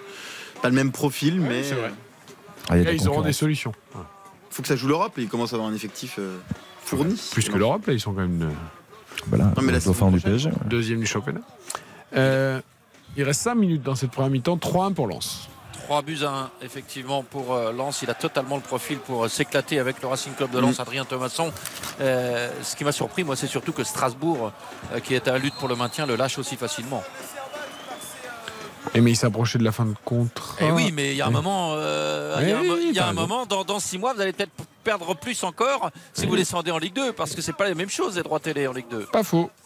Et puis euh, au-delà de l'argent, euh, il y a un moment, l'intérêt sportif prime sur le, le petit million que vous allez prendre ici ou là. Je crois que c'est 2 millions sur Adrien Thomasson, si je ne me trompe pas. Ça va pas chercher Il y a loin. peut-être une volonté du joueur aussi, Philippe. Il y a Ah, l'opportunité d'aller jouer avec pardon. des champions Ouais, potentiellement. mais après, il a- il a- prochaine, il- d'aller- Philippe, il a été fidèle par rapport à ce que dit Quentin. Je veux dire, euh, Je il a- pense que si les été- dirigeants de Strasbourg il a été avaient, fidèle. avaient voulu le garder, je crois pas qu'Adrien Thomasson aurait Ah, fait sa mauvaise tête. dire, oui. Non, mais pour le coup, je, je pense que les deux se sont entendus déjà depuis de longs mois. C'est-à-dire qu'Adrien Thomasson, il a déjà des touches euh, depuis, euh, depuis plusieurs saisons.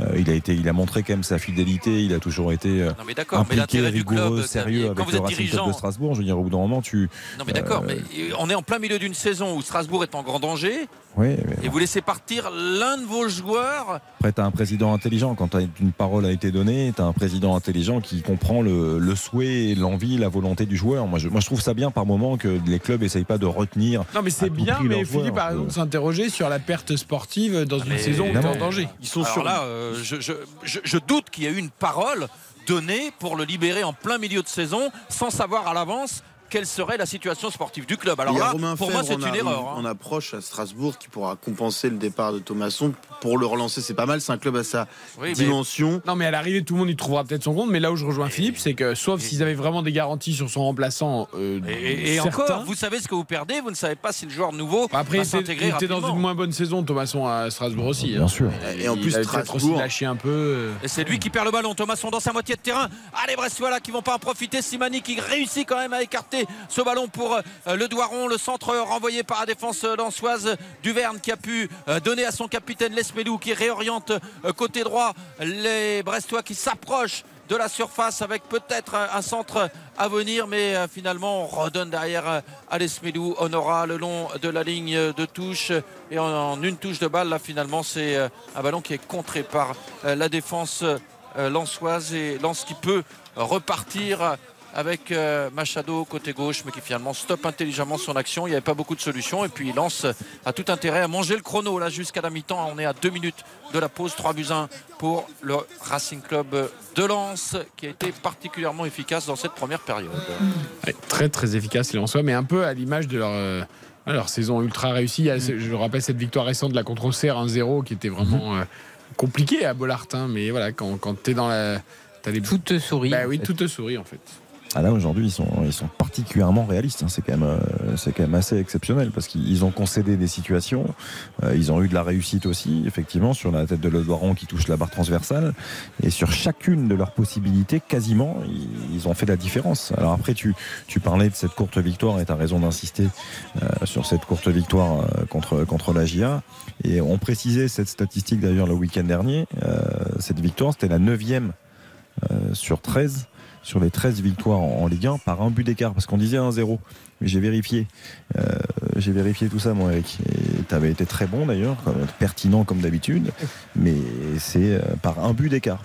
Donc c'est ça veut dire beaucoup de choses. Euh, là ce soir Lens a, a concédé aussi. Lens a été inquiété chose qui est un petit peu moins le cas ces derniers temps mais, mais Lens marque.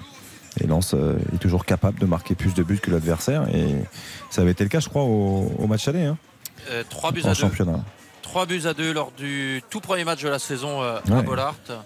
Euh, avec un triplé d'ailleurs de Sotoka. Exactement.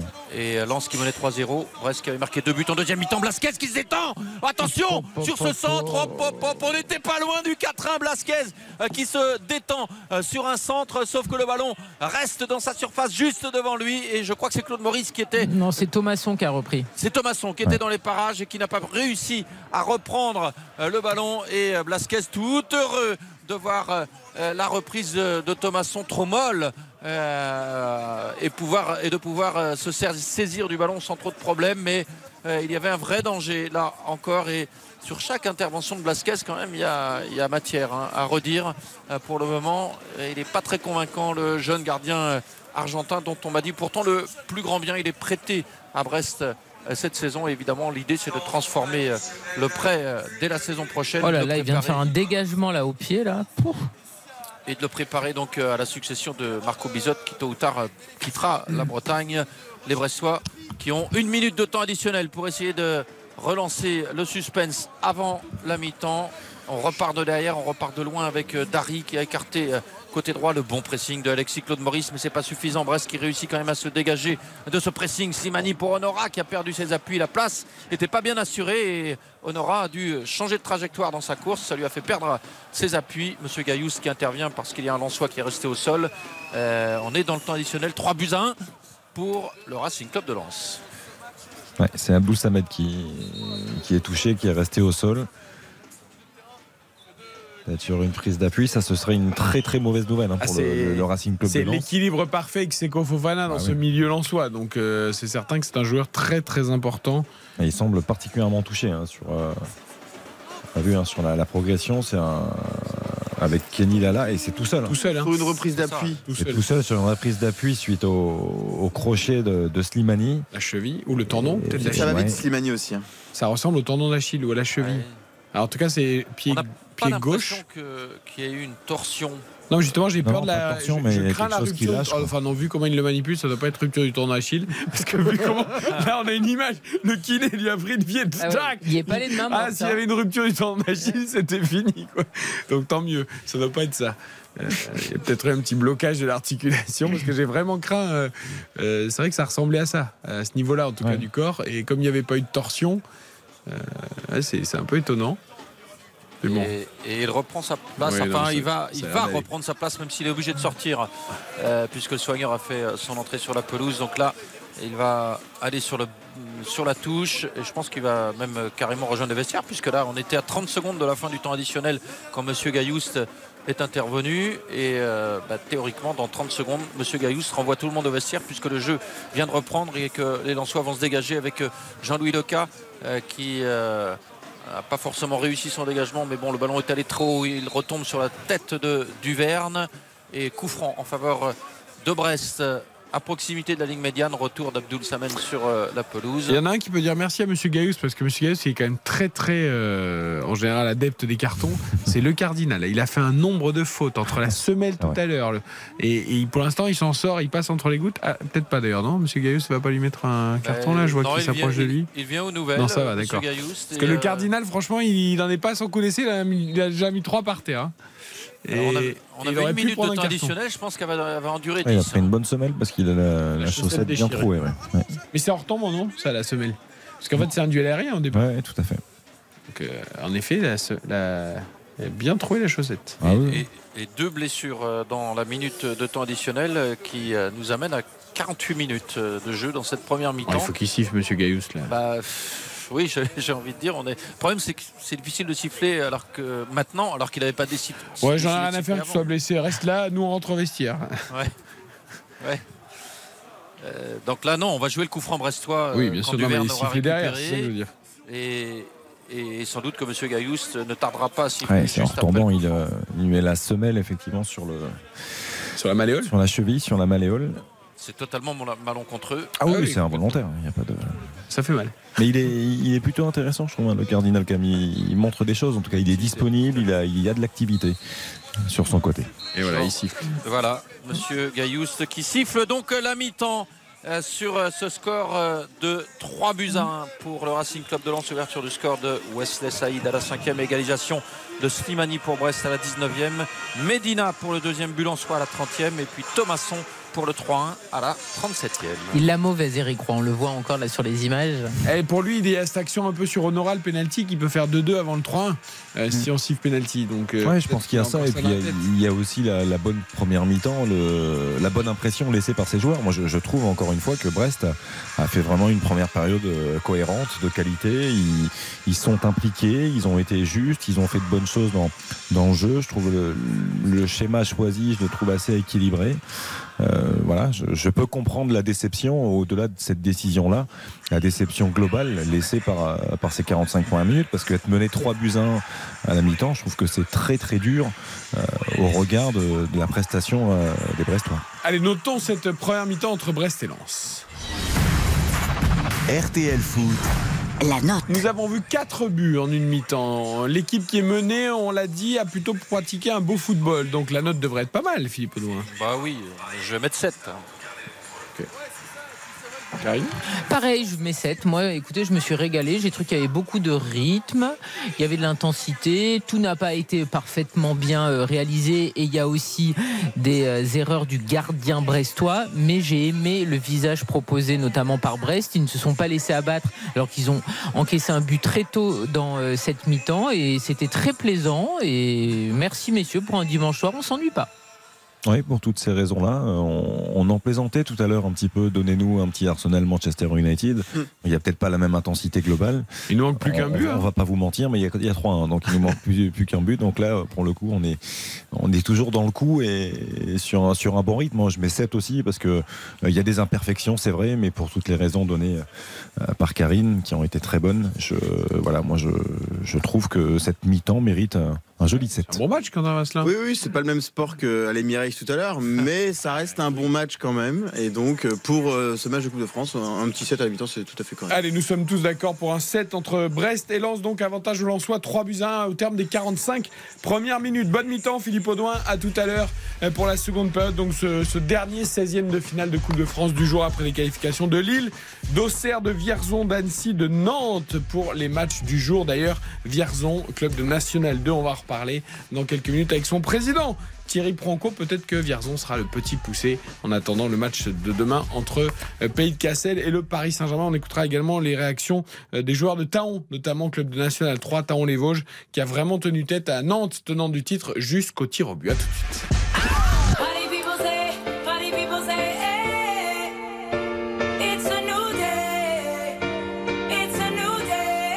Ne bougez pas. RTL Foot revient dans un instant sur RTL.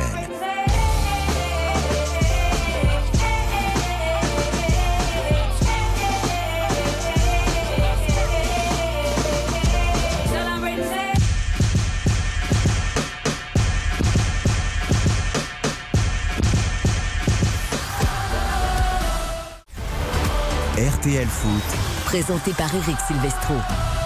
Et nous sommes ensemble jusqu'à 23h, comme tous les vendredis, samedis et dimanche soir. La Coupe de France à l'honneur ce week-end avec les 16e de finale. C'est la mi-temps au stade Francis Leblé entre Brest et Lens. Avantage pour l'instant au sang et or.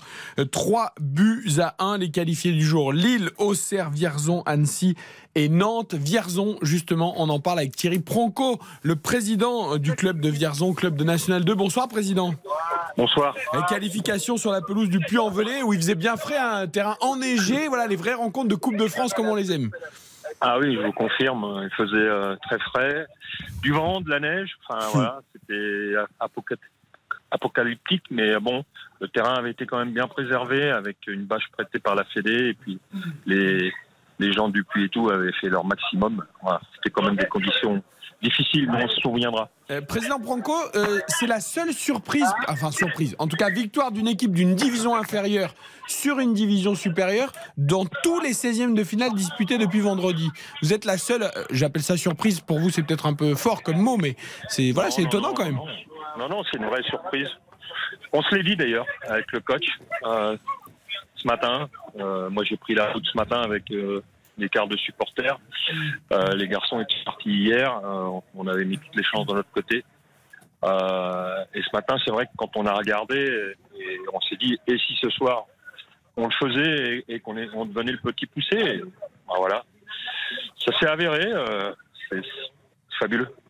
Président, quelle, belle parenthèse dans une saison euh, compliquée, dans un quotidien euh, difficile. On sait que vous, avez des matchs euh, en moins hein, par rapport à, certaines, équipes de, de National 2, mais vous êtes actuellement en 16e position de, lanterne rouge. Il faut aussi savoir se servir de, ces matchs-là, de ces émotions-là, pour lancer une dynamique. On l'évoquait par rapport à Brest ce soir, à se demander s'ils devaient jouer le, coup à fond ou pas, penser à leur quotidien. C'est important justement de vivre ces moments-là pour, pour espérer lancer une dynamique, relancer une bonne dynamique en, championnat. Oui, bien sûr. On, s'est loupé euh, le week-end dernier. C'était notre volonté quand on est reparti après le- les 32e. Déjà de passer à Avoine, ça a été difficile. Et puis après, on voulait, euh, on voulait enchaîner euh, sur le championnat. Bon, malheureusement, ça ne l'a pas fait. Il nous manque pas grand-chose. On ne manque pas grand-chose. Euh, pense qu'on a, les moyens de se sauver. Bon, maintenant, ça sera compliqué. Il y a une vraie marche entre la N3 et, et, et la N2. Et on avait pris un très bon départ. On s'est peut-être vu un petit peu trop beau. On est peut-être un petit peu trop joueur. Et puis après, on a un effectif limité, parce qu'on a un budget limité. Mais bon, euh, les garçons ont montré ce soir que voilà, il y avait, il y avait moyen, quoi. Alors après, bon, c'est bien. Il y en a qui nous disent, ouais, mais la coupe, euh, ça prend de l'énergie, ça. Enfin bon, nous, elle- elle nous permet peut-être de rester aussi en vie. Président, bonsoir. Une petite question. Vous avez de grandes chances de rester le petit poussé, même s'il y a euh, l'USP de Cassel qui joue. Ils sont à- pas encore jusqu'à Voilà. demain soir. Même s'il y a l'USP Ouais. de Cassel qui est euh, encore en lice, mais ça sera face au, au PSG. Justement, vu que vous allez être le petit a priori, vous aimeriez avoir un des gros du championnat de Ligue 1 ou vous espérez avoir l'adversaire le plus abordable, si on peut Ah, Il n'y a que de la Ligue terme 2 hein, après. hein. Il n'y a même plus de voilà d'autres. euh, Ouais. Non, euh, très sincèrement, bon, je, voilà, je, pense que aujourd'hui le, rêve du club, euh, on avait eu des tirages favorables hein, jusqu'à maintenant. On a, on a joué que euh, depuis le quatrième, je crois qu'on est rentré au quatrième tour. Euh, on, on a joué qu'une fois chez nous. Donc euh, là, euh, de toute façon, notre terrain sera pas homologué, mais, mais c'est de jouer dans, dans le giron, enfin aux alentours de la ville de Vierzon, pour remercier nos, nos partenaires, enfin nos, nos supporters, ainsi de suite. Et puis après, moi, je suis un grand supporter de l'OM, donc mon rêve, ça serait voilà, de terminer sur l'OM. On envisage de jouer à Châteauroux, à Bourges, quand on est à Vierzon et qu'on n'a pas un stade homologué? Non, je pense que voilà, on va se diriger, euh, prendre contact avec la ville de Châteauroux euh, et, no- et- et nos amis de la Berrichonne de Châteauroux pour nous donner un coup de main. Ils ont reçu De le PSG il y a pas longtemps. euh, donc, Ils savent recevoir le voilà, voilà. voilà, ils savent recevoir. Donc, euh, parce que bon, je- en plus, je pense que c'est le mercredi 8 février, c'est un mercredi, donc bon, c'est- c'est compliqué pour, pour des amateurs d'organiser un tel match. Donc, euh, ça serait bien qu'on puisse avoir un, un club support. Ouais, les huitièmes, les, vous souhaite les de tirer huitièmes, Marseille. ouais, les huitièmes, c'est 7 et 8 février. La raison de le préciser, le président Pronco. Et tirage au sort, c'est demain soir 19h, hein, avant la rencontre Pays de Cassel Paris Saint-Germain. Président, vous le disiez, un tirage plutôt favorable dans le sens où vous avez beaucoup euh, reçu euh, ju- ju- jusqu'à maintenant, et notamment c'était la première confrontation face à un club de division supérieure aujourd'hui. Non, on n'a jamais reçu euh, quasiment. Enfin, on a, on a reçu qu'une seule fois. On a joué que effectivement, euh, bah, on a joué une N2, hein, en de- de- du même niveau. Après, bon, c'est vrai, on a joué deux premières divisions euh, départementales, euh, dont le, le petit poussé, Marc aussi. Euh, bon, maintenant, euh, on, on- on respecte. On a tout. Voilà, je veux dire, c'est c'est quelques années maintenant que je suis président et j'ai toujours insisté sur le fait qu'on respecte euh, les, les clubs quand- qui nous sont inférieurs. Et euh, bon, c'est pas non plus évident hein, de faire respecter les hiérarchies. euh, voilà. On l'a vu ce comme soir. l'a dit le coach. euh, voilà.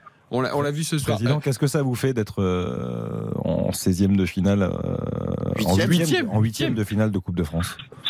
C'est énorme. Ouais, Je veux dire, bon, enfin, ça fait euh, 55 ans que je suis dans le milieu du foot, 25 ans à peu près de président. C'est une récompense, c'est un aboutissement. Je pensais que j'allais jamais y arriver parce que j'ai dit que de toute façon, euh, j'arrêterai à la fin de saison.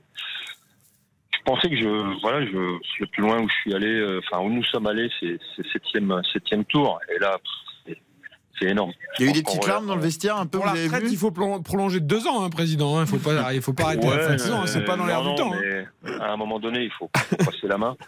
Euh, je pense que voilà, il y a besoin de se renouveler, ainsi de suite, et, et puis de passer à autre chose.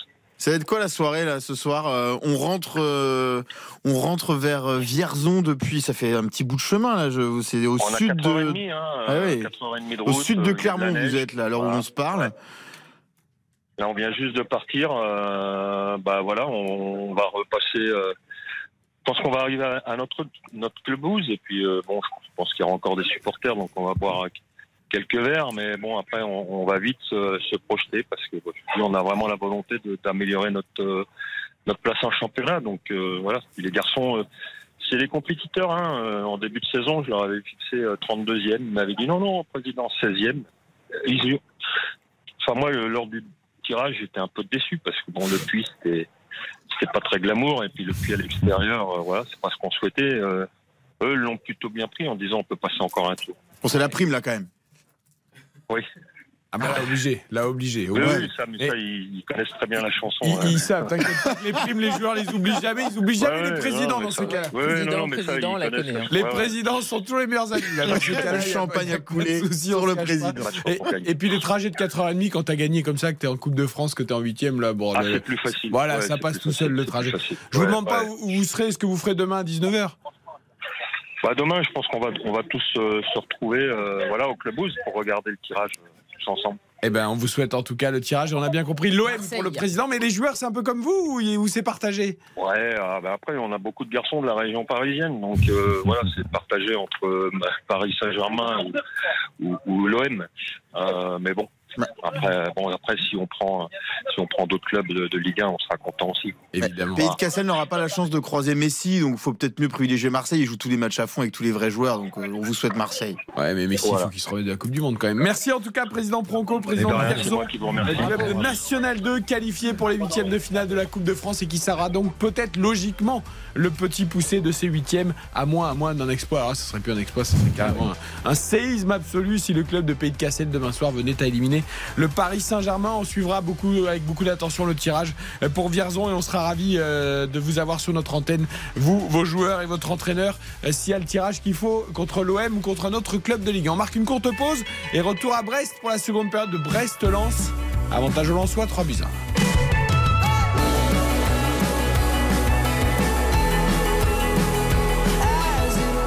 Votre match continue dans un instant sur RTL.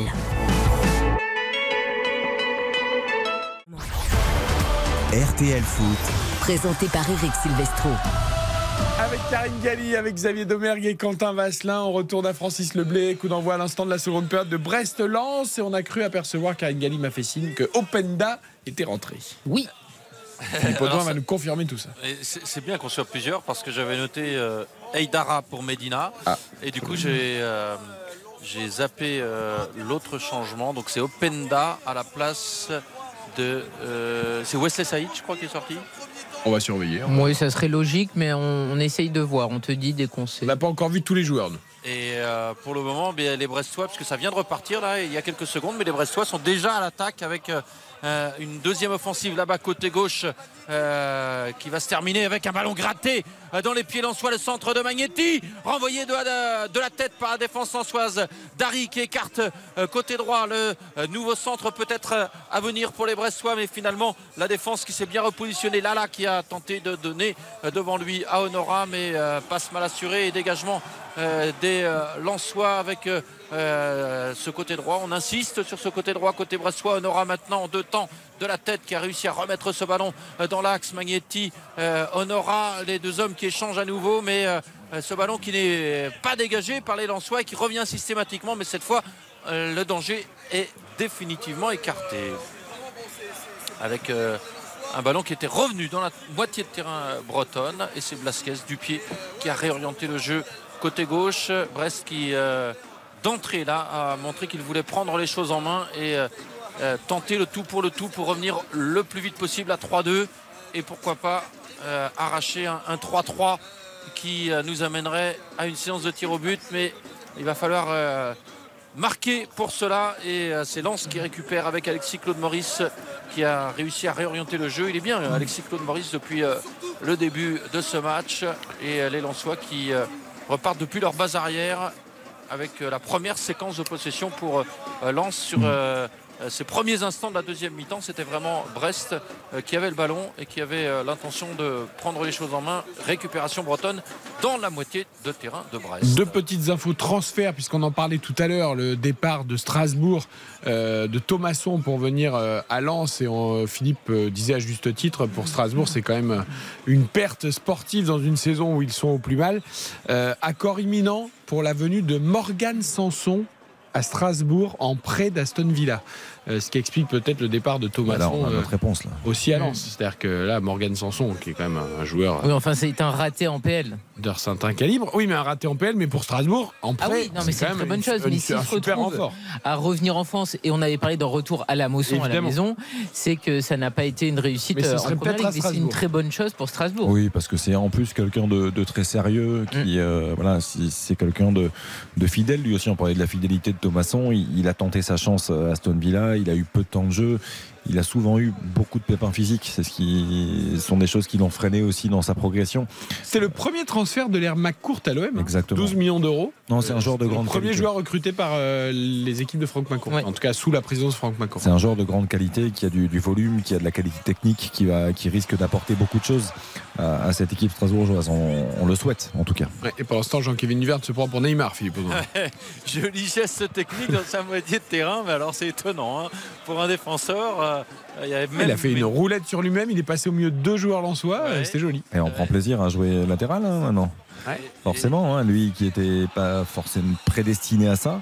euh, Philippe et, qui est plus un défenseur central et qui finalement euh, dans à ce poste de latéral ouais, je trouve qu'il est plutôt intéressant Et autre info transfert, Ivan Ilic, le milieu serbe de l'Elas Vérone, pourrait rejoindre Ah, l'OM l'été prochain. Euh, il aurait donné son accord. Il y aurait un accord entre l'OM et le joueur, euh, sachant que peut-être Gendouzi serait sollicité pour partir. avec son ancien Et entraîneur. retrouverait Ilic, Tudor. Voilà, qui retrouverait euh, Tudor, qui l'a coaché à l'Elas Vérone, validé par le coach ce choix éventuel. Ce sera encore un, Une bonne une pioche. bonne pioche de la part de l'OM. hein, qui finalement, si Malinowski plus Illich, ça serait quand même pas mal. Pur gaucher là aussi, c'est ouais, te coupe international. Xavier parce qu'il y a coup franc pour Brest avec euh, le ballon qui est renvoyé par la défense ansoise à deuxième chance avec Hugo Magnetti qui dévie euh, sur son côté droit pour euh, Pierre Lesmelou. On repart avec Duverne qui réoriente à gauche le centre à venir de Franck Honora qui avait frappé le coup franc précédent. Ah, il a choisi finalement de combiner avec le Doiron qui redonne à Honora et malgré sa combativité, Honora va pas pouvoir récupérer ce ballon dégagement directement en touche de la défense ansoise. À 21 ans, hein. Ivan Ilic simplement, un joueur en devenir avec la Serbie. Je crois qu'il a une dizaine, une petite dizaine de sélections. Euh, pur gaucher. On parlait de Malinowski, on a eu la chance de, de profiter de la qualité de son pied gauche déjà. Mais euh, non, c'est un, un joueur intéressant qui est capable de jouer au milieu de terrain, capable de, de dépanner aussi un peu plus bas. Euh, intéressant. Et puis la relation qu'il avait avec Igor Tudor à l'Elas Vérone, Ah oui. il le connaît parfaitement. Donc, Et puisqu'on parle de l'Italie, hein, c'est un joueur qui joue à l'AS Vérone, sachez que le match est complètement fou. Le match du soir en Italie entre la Juve et l'Atalanta. L'Atalanta a mené 1-0, la Juve a mené 2-1. L'Atalanta est revenu à 2-2. Ils ont pris l'avantage 3-2, l'Atalanta, sur la pelouse de la Juve. Et la Juve vient d'égaliser à 3 partout. Donc on en est à 3 partout après 66 minutes entre la Juve et l'Atalanta en Italie. Ouais, La Juve, futur adversaire de Nantes en Coupe d'Europe, euh, ce sera dans moins d'un mois désormais. Ouais, Il leur reste plus que ça, puisqu'ils ont 15 points en moins en championnat. Je Eh peux vous oui. dire qu'ils vont la jouer à fond, la Coupe d'Europe. Eh oui. pas- le, le 16 février. Alors euh, match aller, ce sera la semaine d'avant, si je me trompe pas. Euh, oui, c'est ça. le 16, le C'est ça, 16. c'est ça. C'est ça. Deux Match jours aller- après le PSG. Match aller en, en Italie, effectivement, et match re- retour à la Beaujoire. Évidemment, ça fera le plein dans une magnifique soirée euh, européenne à la Beaujoire, parce qu'un Nantes-Juve, ça va nous rappeler euh, quelques souvenirs. Alors évidemment, ça n'aura plus rien à L'émotion voir. aussi. Pardon? De l'émotion aussi, j'allais dire, parce qu'avec le, le décès ces derniers jours de, de Gianluca Vialli, qui avait été au cœur de cette double confrontation euh, particulièrement. Et oui, c'était euh, en 1996, demi-finale de la Ligue des Champions, après euh, le fameux titre de 95 euh, du FC Nantes, demi-finale de Ligue des Champions entre Nantes et la Juve. Alors c'était pas la même Ligue des Champions qu'aujourd'hui, hein, parce qu'aujourd'hui il y a beaucoup plus d'équipes par pays qui sont euh, invitées, ou plutôt qui participent. Mais euh, en tout cas, c'était euh, euh, des souvenirs marquants pour le FC Nantes. Le Racing Club de Lens à l'attaque avec Openda côté gauche euh, qui déboule. Oh, il s'est fait déséquilibrer, Monsieur Gaillou. C'était à quelques mètres. Il a estimé qu'il n'y avait pas faute. Et le jeu se C'est poursuit. encore Lesmelou qui a dit Openda, arrête ton cinéma, relève-toi. Il est bien chaud, Lesmelou, ce soir. Et Openda qui reste au sol. Coup franc à l'opposé, à proximité de la ligne médiane en faveur de Brest. Euh, Blasquez qui vient aux nouvelles. Là, c'est Danzo qui a aussi chargé Slimani. Alors, On est, on est bien dans les duels. Et euh, Blasquez, il- en fait, c'est pas tant qu'il vient aux nouvelles, il vient surtout aider Openda à se relever. Et, euh, faute de euh, quand même, non? Et euh, Openda qui reprend sa place euh, en boitillant très légèrement, mais ça va aller pour l'attaquant Lançois et ça repart pour Brest avec euh, le coup franc qui est joué latéralement. Euh, Belkebla qui a écarté pour euh, Duverne qui revient avec l'Algérien en milieu de terrain. Lesmelou euh, pour euh, Belkebla. Duverne, on est euh, toujours sur ce côté gauche et toujours sur les passes latérales et cette fois on revient derrière. Blasquez qui donne oh, la passe pour Lesmelou, oui pourquoi pas.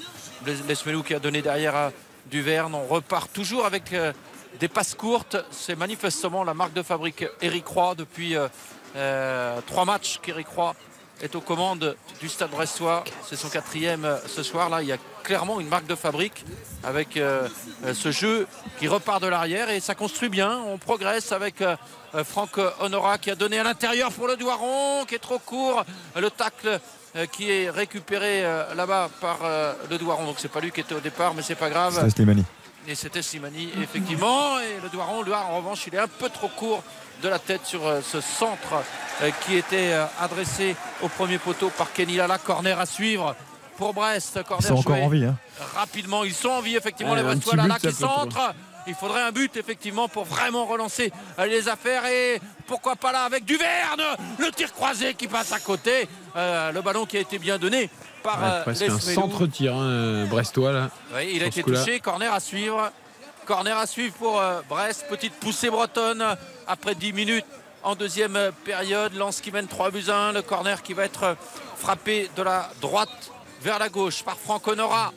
qui lève les deux bras en l'air. Ça signifie peut-être qu'il l'envoie au deuxième poteau. Non, c'est plutôt au premier poteau. Ah, la et feinte. C'est renvoyé par la défense lançoise. Mais il y aura quand même une deuxième chance pour Honora euh, qui rate son grand pont. Ah, il y a faute. Et, et qui est stoppé par euh, Machado. Il y avait faute pour moi de Honora dans un Oh, bah, bien sûr, c'est sous les yeux de l'assistant, c'est quand même sifflé. incroyable. Ah, il, a mis les, Incroyable. il a mis les mains sur Machado. Il alors rate il le dribble, il, Mais le oui. tire par le maillot. Oui. C'est quand même. Et en Bien fait, sûr. les arbitres assistants, hormis coulisser et parfois lever le drapeau, ils ne font jamais en fait leur travail qui est aussi d'informer l'arbitre principal qu'il y a une faute sous leurs yeux. Alors après, à leur décharge, il y a, il y a beaucoup d'arbitres centraux Oui. qui, Ils veulent pas Qui n'aime pas ça. bah, qui n'aiment pas ça.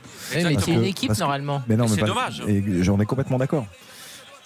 Et le troisième, le quatrième, non Oh là là là là là là, Blasquez encore euh, Qui a failli se faire surprendre au premier poteau. J'ai l'impression qu'il est sauvé d'ailleurs euh, par euh, son poteau et le ballon qui longe la ligne de but et qui est, finalement- qui est finalement dégagé euh, par euh, un défenseur euh, breton sur ce centre-tir euh, de Machado. Et euh, Blasquez, là, pour moi, encore une fois, n'est pas exempt Ah oui, il est totalement fautif. Je veux dire, il doit fermer son poteau et il arrive à se mettre le ballon sur le poteau alors que c'est quand même pas compliqué, soit de le mettre en corner, Oui. soit de dégager. Non, Mais non, oui, là, non, il n'est pas serein du tout. il faut fermer, fermer absolument le premier poteau.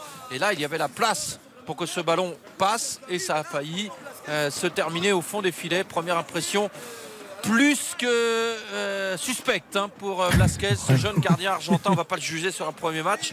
J'en ai entendu le plus grand bien.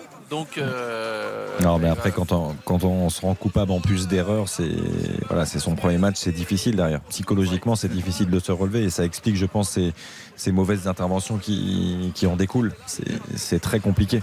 Mais bon, c'est un premier match qui n'est pas réussi. Quoi. Non, non, il n'est pas réussi, ça c'est sûr. Faut pas dire l'inverse. son premier match contre une équipe de Ligue 1, son deuxième puisqu'il avait joué au tour précédent contre Avranches euh, lors de la victoire brestoise euh, en 32e de finale. Oh, Pop Pop Blasquez là, qui est sollicité par euh, son défenseur qui s'excuse tout de suite. Euh, c'est, euh, Euh, Lala lui a pas fait de cadeau là. Exactement, Lala qui lui fait la passe contre toute attente et Blasquez a été très prompt à sortir et à dégager très vite du pied parce que là il y avait des lançois autour euh, des 5 mètres 50 et euh, cette passe de Lala était pas bonne, c'était un mauvais choix et la touche bizarrement en revanche chez les euh, Brestoises, ce ballon a sans doute été touché par un lançois, touche brestoise à proximité de la surface de réparation bretonne et elle va être euh, jouée par Kenny Lala qui a donné devant lui et on renverse oh là là, de l'autre côté pour Duverne. Ça c'est osé un ballon qui traverse sa propre surface de réparation de la droite vers la gauche pour relancer.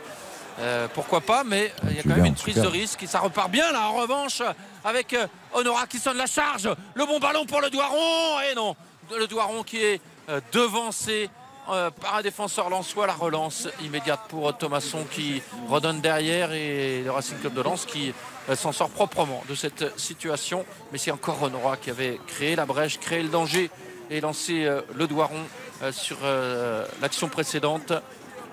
Et euh, le Racing Club de Lens qui repart à une grosse demi-heure maintenant de la fin. Machado qui temporise et qui revient derrière avec euh, Fofana. Notamment il y avait un relais de Abdul Salem et on revient derrière avec Eidara et Medina qui a redonné devant lui. Les Lensois qui euh, euh, combine avec euh, Thomasson maintenant. C'est bien joué. Côté droit le centre à venir de le Cardinal. Et Blasquez qui boxe ce ballon des deux points. Il était bien campé sur ses appuis. ça, il n'a pas bougé.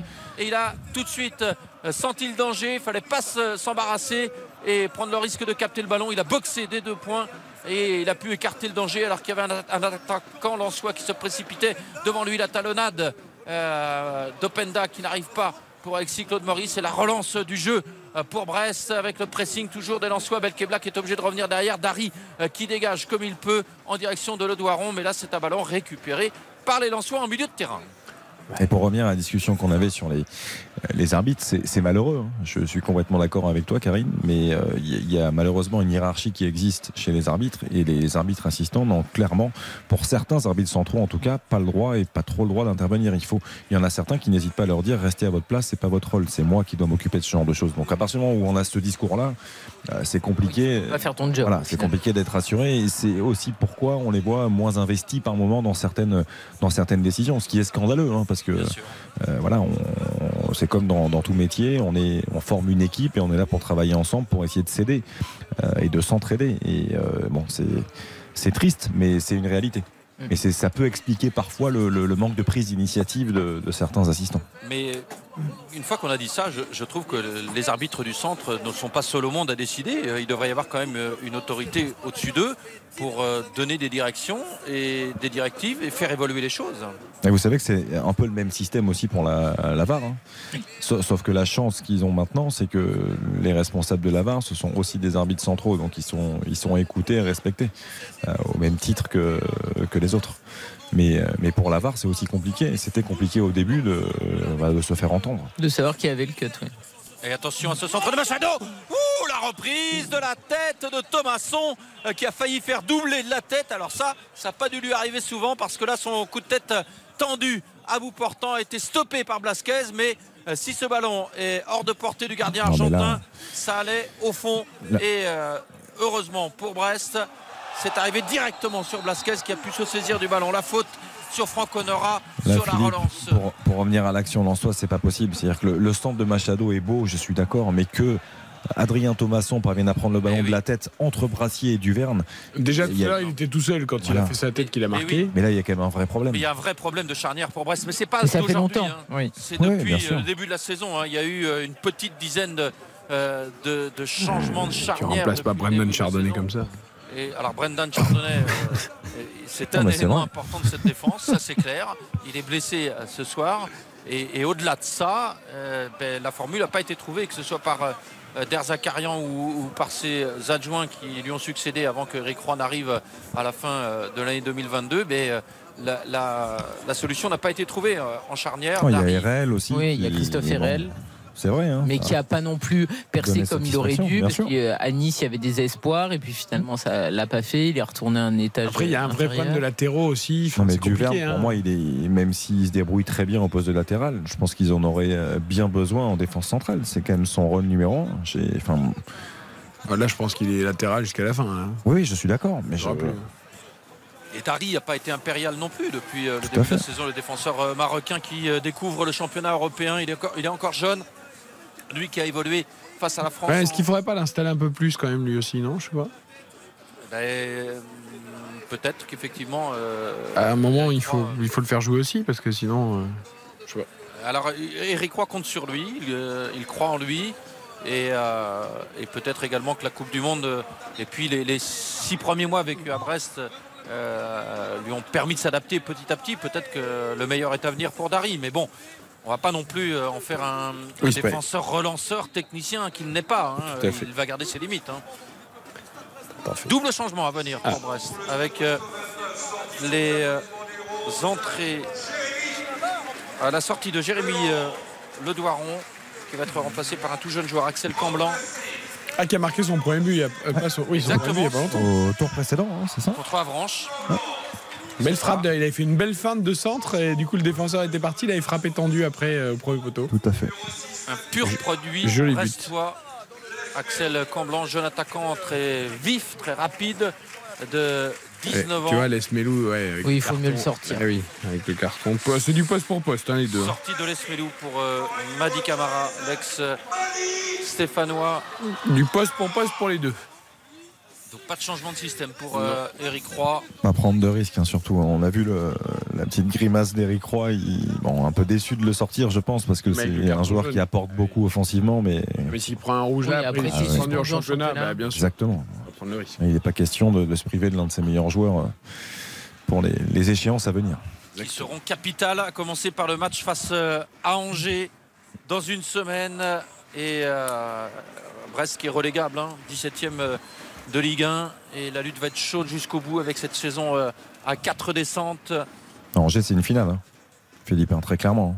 Alors euh, oui et non, parce qu'une finale, vous, vous la gagnez et vous, êtes, vous, avez, vous avez obtenu quelque chose. Oui, mais Là, tu vois ce que je veux dire, c'est l'une des premières en tout cas. C'est Oui, une voilà, confrontation directe euh, capitale. Oui, oui, non, mais c'est un match évidemment capital, un match absolument à gagner pour les Brestois.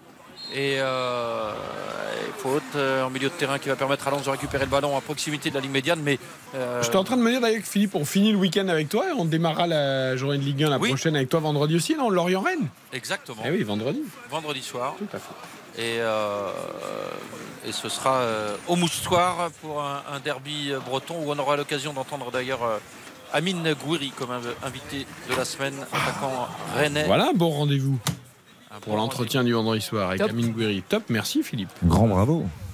Bon- oh, je suis pas grand mérite. hein. Bah, bien sûr que si. non, non, pas tant que ça. Et euh, entretien qui aura lieu euh, demain avec euh, Baptiste Durieux comme d'habitude et qu'on pourra entendre donc vendredi Eh soir. merci de l'info. euh, Pas mal de choses à demander à Amine Gouiri parce que parce qu'il a été euh, excellent sur cette première moitié de saison avec Rennes, particulièrement efficace en début de saison, un peu moins. Oui, un peu euh, moins depuis- maintenant. Depuis quelques matchs. Mais je l'ai trouvé très altruiste et joué Oui. très collectif ces derniers matchs, même si lui n'a pas marqué. Je le trouve intéressant dans le jeu. Il s'est parfaitement intégré, en tout cas avec Bruno Genesio. Et, euh, et Bruno Genesio et Florian Maurice savaient de toute façon qui il prenait, puisqu'évidemment ils l'ont connu à l'Olympique lyonnais quelques années plus tôt. Et euh, donc ce sera à suivre dans RTL Foot vendredi soir, euh, juste avant le match entre Lorient et Rennes. Rennes euh, tout auréolé de son succès il y a une semaine face euh, au Paris Saint-Germain. Mais Rennes qui doit gagner à l'extérieur, hein, parce que Rennes deux Ah oui. défaites à l'extérieur en championnat, Eh oui. euh, éliminé à Marseille, bon par Marseille à Marseille euh, en Coupe de France, donc euh, les Rennais à l'extérieur c'est compliqué. C'est très clair, il y a une euh, disproportion euh, entre Donc là il les- faut gagner à Lorient. Les résultats à domicile et à l'extérieur pour, euh, pour Rennes. Et euh, bah, ça sera un match intéressant à suivre, sans doute sans Terem Moffi pour Lorient qui est sur le départ et qui n'a pas où, joué. alors et qui n'a pas joué en Coupe de France euh, ce week-end. C'est une bonne question, mon cher Eric. Eh, Il y a Nice qui fait le Nice qui est chaud forcing, bouillant et- les, les clubs anglais aussi. Et Nice a quand même la préférence de Terem Moffi a priori. Je ne serais si- pas étonné que ça finisse par se faire avec, euh, avec l'OGC Nice. Si on ouvre le dossier Mercato, je vais poser une question parce qu'on évoquait et Cambi l'autre jour. Mm. On, on a annoncé notamment À à Rennes. Il y a des, petits bruits, des petites rumeurs. Je euh, suis, je suis Philippe assez surpris. Je suis assez surpris que Karl Toko et Cambi puissent être recrutés, recrutés par Rennes parce parce- qu'il est quand même. euh, bah, pour moi, c'est pas le même niveau que les attaquants il- rennais. hein. Non, Ouais. c'est pas le même niveau, mais t'as Terrier qui est out pour de longs mois et, et Oui, presque mais- en termes de positionnement sur le terrain, ça peut Non, coller. D'accord. Kalimundo est touché. Mais autant essayer de toucher un joueur qui va vous apporter quelque chose. Si Toko et Cambi vient pour rater les occasions, euh, je suis pas Oh, sûr que ça vous apporte. Je suis un peu dur, mais je- c'est je- quand même l'impression laissée par Toko Je, et Cambi. je- je sur, euh, comprends, je comprends ce que tu veux dire. Il y a, voilà, techniquement, il y a des joueurs beaucoup plus fluides que Oui. lui, évidemment, euh, plus justes aussi. Mais Ah, moi je mais- trouve mais- mais de Toko et Cambi. je trouve Ah, ça un prêt, c'est pas pareil. J'ai Un prêt, c'est pas pareil. À mon avis, ça va je être prêt. Je suis pas sûr que Lyon se contente de le prêter. Bah, pour l'instant. Bah, en même temps, ils veulent absolument s'en débarrasser Oui. à court terme. La Alors, seule solution, c'est de le prêter comme ça Bah, bien sûr. Après, visiblement, les sommes demandées sont pas dingues. C'est entre Ouais. 5 et 8 millions, alors qu'il avait été acheté, je crois, quasiment euh, 5 20, non, 20 avec les bonus. Ouais, je crois avec Ouais. les bonus. Donc euh, c'est un buteur qui, on l'a dit plein de fois, qui marche évidemment à la confiance comme tous les buteurs et par cycle, mais il a des statistiques qui sont loin d'être mauvaises. Franchement, Et je entre suis 5 et 8 millions, sûr tu le tentes. hein. que Ouais, puis- hors Lyon, où il est la tête de turc des supporters, il retrouvera son niveau. Et en plus de ça, Karine, il arrive, il arrive en terrain quasiment conquis. C'est-à-dire que c'est- c'est Florian Maurice et Bruno Genesio qui le veulent. Donc c'est deux personnes avec qui il a travaillé, qui le connaissent. Euh, je veux dire, pour arriver en termes de confiance, tu arrives tente. dans les meilleures conditions. Je, je- je suis d'accord pour dire que compte tenu des blessures, euh, alors Kalimundo c'est quand même moins grave que, Oui, bien que sûr. Terrier, il va revenir. Bien euh, sûr. Mais prendre Toko et Kambi et quand Kalimundo sera là, euh, vous aurez à nouveau Doku, Solemana. Euh, Bah, Doku sous les malins en termes d'assurance et d'occasions manquées, excuse-moi, mais Certes. euh, Doku et sous les malins, ils ont raté Certes. à eux deux euh, deux fois plus d'occasions que Toko et Certes, Cambi. hein. certes, mais je trouve qu'ils provoquent plus de déséquilibre quand même. Ils ont, dans le style, ils sont plus percutants.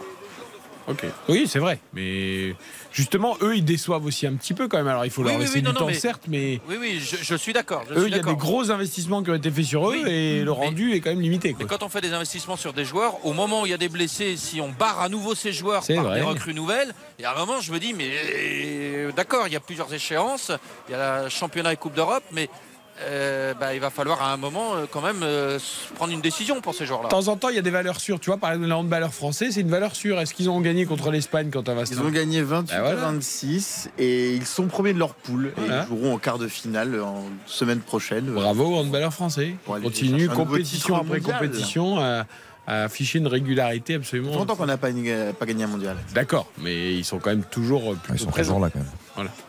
Et là, Sinon, la Juve fait 3-3, elle, contre l'Atalanta. Ils sont revenus. On l'a dit tout à l'heure. Et Milik a encore marqué. Doublé Non. mais Ah, ce soir. Je croyais que c'est lui qui a. Non, Non, c'est non. Danilo qui a marqué Vous savez, le joueur qui n'avait pas le niveau pour jouer à l'OM. Je comptais ses petits buts justement à Milik tout à l'heure, vous voyez. Et il en est à 1, 2, 3, 4, 5, 6. Vous avez compté tout à l'heure, mais vous en souvenez pas. Oui, vous c'est ça, je suis en train de recompter 6 Ça, c'est en l'âge. Serie A, c'est l'âge, et 2 en Ligue des Champions, ce qui nous fait un total de 8. Ce n'est pas du pas tout mal. infamant. C'est Voilà. pas mal. Euh, nous, on a 4 buts sur Brest-Lens, mais là, un peu moins en deuxième mi-temps. Pour le coup, on n'en a pas eu euh, un seul en deuxième Oui. mi-temps, Philippe. Audin. Là, on est complètement tombé dans un faux rythme. Euh, c'est le plus mauvais moment de ce match parce que la première mi-temps était plaisante. La deuxième période était repartie plutôt sur de bonnes bases avec Brest qui est entreprenant. Et puis euh, là, euh, on a des Lensois qui font circuler le ballon, qui gèrent euh, leur avantage et ça ronronne là clairement depuis un bon moment. Il y a des changements qui se préparent avec euh, euh, deux entrées côté brestois, une autre euh, pour euh, Lens. Est-ce que je peux me permettre une petite parenthèse, Philippe Audouin? Oui. Parce que vous savez que la Coupe de France, c'est l'honneur des petits. On était tout à l'heure avec Thierry Pronco, le président de Vierzon, qui, est, qui sera sans doute en huitième de finale le petit poussé de la compétition, club de National 2 qui a éliminé Le Puy, euh, club de National au tir au but. Mais je voudrais rendre hommage quand même aux joueurs de Taron-les-Vosges, club de National 3, Bien sûr. qui ont tenu tête à Nantes quand même jusqu'à la séance des tirs au but face au tenant du titre de la Ligue 1. Et donc, euh, je voudrais qu'on entende un des représentants de cette équipe de Taron-les-Vosges sur l'antenne de RTL ce soir, parce que la Coupe de France, c'est aussi l'honneur des petits. On va écouter Johan Dufour, voilà, qui est l'un des joueurs de Taron-les-Vosges, qui malheureusement a été battu par Nantes au tir au but, mais qui a tenu vraiment tête au tenant du titre de la Coupe de France. Donc bravo aux joueurs de Taron. Et on va écouter donc Johan Dufour, sinon demain matin sera trop tard. Ils n'ont pas réussi d'exploit, donc on ne les entendra plus. C'est vrai qu'on aurait aimé euh, continuer, mais bon, euh, voilà, comme j'ai dit euh, auparavant, la Coupe de France est cruelle et aujourd'hui on sort par la, par la grande porte. Un parcours exceptionnel, encore un 16e de finale pour la deuxième fois consécutive. Voilà, on espère faire tout aussi bien l'année prochaine et pourquoi pas aller plus loin. Dans le jeu, on a vu une petite différence, ils étaient quand même supérieurs. On a vu que c'était une équipe qui mettait beaucoup de rythme, qui était quand même, euh, qui avait des, des- des qualités euh, techniques et tactiques euh, importantes. Après, c'est sûr qu'on a su leur donner du fil à retordre et les pousser voilà, jusqu'au tir au but. Ils n'ont pas de grosses occasions quand même. Ouais, ils n'ont pas eu de grosses occasions, ils ont quelques situations en première mi-temps. En deuxième mi-temps, voilà, sur la fin de match, ils ont voilà, d'autres d'autres situations. Nous, euh, on aurait peut-être pu enflammer encore un peu plus le match euh, si on aurait su concrétiser quelques occasions, mais bon, c'est ça n'a pas souri cette fois, c'est- c'est dommage. Donc rendez-vous l'an prochain de nouveau. en Voilà, rendez-vous euh, de nouveau l'an prochain en 16e, voire plus. Voilà, bravo aux joueurs de Taron-les-Vosges, propos recueillis par Yannick Holland. hein, c'est vrai, et Nantes, Philippe, toi qui suis aussi les Nantais, ils sont passés, mais juste juste hein, aujourd'hui. hein. Eh oui, euh, c'était Ah, c'est la même- coupe, hein Oui, mais c'était quand même un club de National 3, donc c'est pas brillant pour Nantes. Eh oui.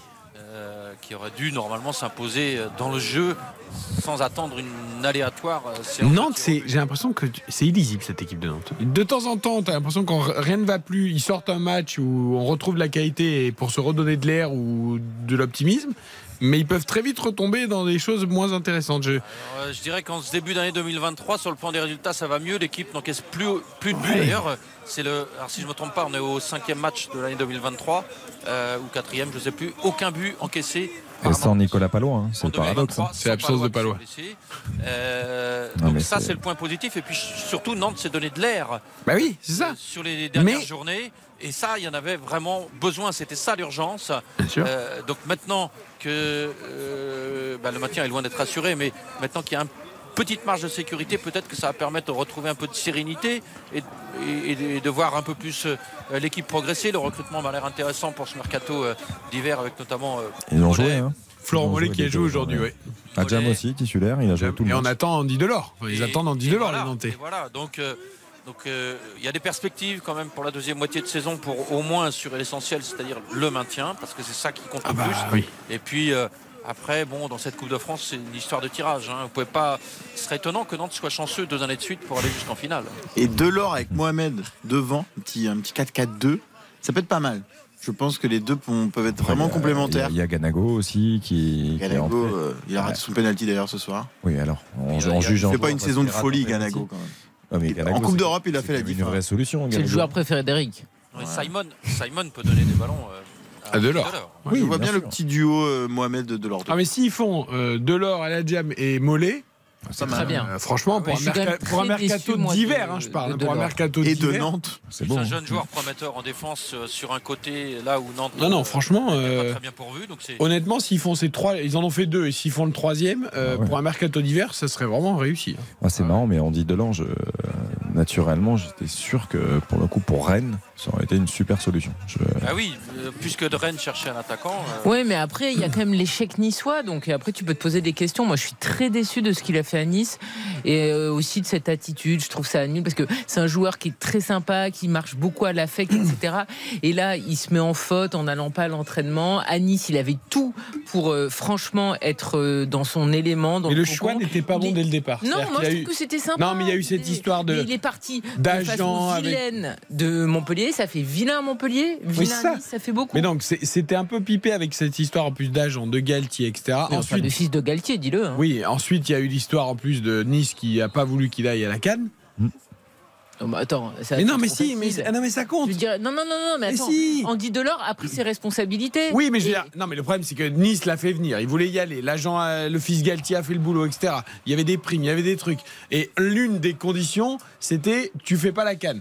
Donc je pense que. Oui, mais même- il y a des joueurs Voilà. africains qui sont très souvent mis en difficulté par leur club et qui ne cèdent pas. Je suis d'accord, si mais lui, difficile. le problème, c'est que c'était, à mon avis, une des conditions du contrat. À l'arrivée, euh, même s'il a dit que la Cannes, il avait déjà gagné et qu'il s'en fichait, je suis pas sûr qu'il s'en fichait tant que ça, surtout qu'il n'est pas, il est pas algérien, il n'a pas été naturalisé depuis 50 ans. Et en fait, tout a été mal géré depuis le début, cette histoire euh, de Laura à Nice. Et Mais il a sa part de responsabilité. Euh, évidemment qu'il a sa part de responsabilité, mais. Mais à Nantes, c'est pas mal. Il y a la perspective de jouer la Juventus. Ça, ça doit monter un peu la, la température, Philippe, à Nantes. Là, le- la Beaujoire, ils doivent attendre ça avec impatience. C'est dans trois semaines, là. Ah, le Nantes Juve, forcément, ça fait même, je dirais, depuis le tirage que beaucoup de gens euh, euh, en Et- parlent. Je, je- je Et peux même peut-être vous que dire. même éliminé, Nantes sera qualifié si euh, l'UEFA euh, euh, punit la Juve avant même la fin de la saison. Rappelons que l'aller a lieu au Juventus Stadium, hein, c'est c'est à Turin. Le match aller le 16 février. Ah oui, le match retour va être du coup euh, fin février? Euh, une semaine après. Une semaine après. Ah ouais, donc ça va aller vite. Ça va être un. semaine après. 23, le 23. Ça fait plaisir que Nantes retrouve une affiche européenne de ce standing, franchement. Ah oui, puis les, les ambiances. Attention à cette frappe, euh, parce qu'il y a quand même un match, euh, même s'il se passe vraiment plus rien hein, depuis un Ah quart ouais, d'heure. c'est- Ouais, là, ça a baissé. Hein. Oh là là, c'est vraiment devenu inintéressant. La frappe qui s'est envolée au-dessus pour euh, les Lensois, signé euh, Adrien Thomasson. Et, euh, et puis les, les ambiances que l'on a vues à la Beaujoire en début de saison, et. Xavier peut en témoigner. Euh, ah mais franchement, euh, euh, les ambiances européennes, c'est fabuleux. C'est fabuleux. À Rennes, c'est génial. Et, et- et Nantes, je trouve que dans ce stade de la Beaujoire, euh, qui est quand même très grand, hein, euh, il y a près de 40 000 personnes, euh, euh, quand c'est plein, un petit peu moins. Euh, C'était vraiment euh, de très très belles soirées. Ce, ce n'est que de l'Europa League, ce n'était que la première phase. Mais malgré tout, le public était, euh, lui, en revanche, comme s'il était en finale de Coupe d'Europe. Et ça, Ouais, et puis, et ça, puis, c'était beau. et puis dans des matchs où effectivement il y, avait, eu- il y a eu un scénario incroyable, mais ça n'était entre guillemets que l'Olympiakos, euh, ça n'était que Karabakh aussi, où, euh, où, voilà, il y avait une ambiance assez exceptionnelle. Ouais, il y a eu, Ils ont bon, été le- sevrés. Hein. Il y a eu le coup de froid de Fribourg. Ah oui, ça, pour, euh, pour être sevré, le public nantais a été sevré depuis 20 ans, alors que le potentiel est là en termes euh, de public. Bon, après, je crains que cette parenthèse ne soit qu'une parenthèse euh, très courte hein, entre la Coupe de France l'année dernière. La saison était plaisante l'an dernier et, et- et cette Coupe de France, évidemment, a magnifié cette saison. Là, il y a eu ces soirées européennes, mais j'ai bien peur que Nantes, voilà, Ah, mais ça fait déjà deux saisons euh, où les supporters vibrent, vibrent alors qu'ils Ah, n'avaient mais- pas vibré depuis la montée en Ligue 1 euh, il y a, Oui, pff, oui, il y a oui. 10 ans maintenant. Oui, oui, mais après, si c'est euh, un, un tour et s'en va, bon, c'est un peu frustrant. Il n'y a pas de projet de club, il n'y a, pas- y a, Ah non. a pas vraiment de, de raison de croire que Nantes puisse beaucoup progresser ces prochaines saisons. Enfin, je vois, je vois rien venir en tout cas. Mais quitte à perdre, il est un peu moins présent euh, dans le club. C'est le fils là qui prend la main, on a l'impression, ces dernières semaines. Alors, sur. euh, Ah, c'est la alors, même chose. de- quand, présent dans le club, Valé Marqueta, ça fait bien longtemps que d'ailleurs il n'a jamais été présent à la Genelière. hein. Ouais, dans le sens, il prend même Et- plus trop de mais- décisions, mais en recrutement et termes de- tout. En termes de recrutement, c'est très clair que son fils là euh, a été un peu plus influent. Et Moji Bayat est sorti du paysage un peu. Voilà. Ouais. Surtout, euh, euh, c'est pas passé par euh, Moji Baya, qui est le directeur sportif euh, officieux du FC Nantes, puisque tous les transferts dans, le sens des départs euh, ou des arrivées passaient presque tous en tout cas par lui. Et là, en revanche, euh, c'est beaucoup plus cohérent ce qui euh, s'est fait dans ce mercato d'hiver. Et euh, ben, c'est un petit changement. On va voir ce que ça peut donner pour ces prochaines saisons. Mais j'ai quand même du mal à croire au projet nantais. Changement avec Frankowski qui fait son entrée pour Lens. Il nous reste combien de temps? 10 minutes? Parce que là, on parle depuis un quart d'heure de tout sauf de ce match qui est tombé. Mais dans Mais le oui, mais attendez, nous on s'intéresse à tout le football. C'est Bien football breton. Oh, oh, oh Jean-Louis Leca, là, il a failli se faire euh, contrer, il s'est fait contrer, mais surtout le ballon est passé à côté de son but. C'est Steve, Mounier qui est rentré euh, tout à l'heure, euh, qui est venu faire le pressing sur le dégagement du gardien Lançois. Et Jean-Louis Leca, tout heureux de voir ce ballon finalement terminé à côté de son but, sortie de but pour. Euh, le gardien Lançois qui cette fois dit à ses défenseurs non non remontez d'un cran là on va plus prendre de risques. Vous remontez tous et j'envoie ce ballon euh, dans le camp brestois. C'est fait et sur euh, la tête d'un défenseur breton. Et c'est Openda quand même qui réussit à réorienter le jeu pour le cardinal qui a donné euh, devant lui le bon centre.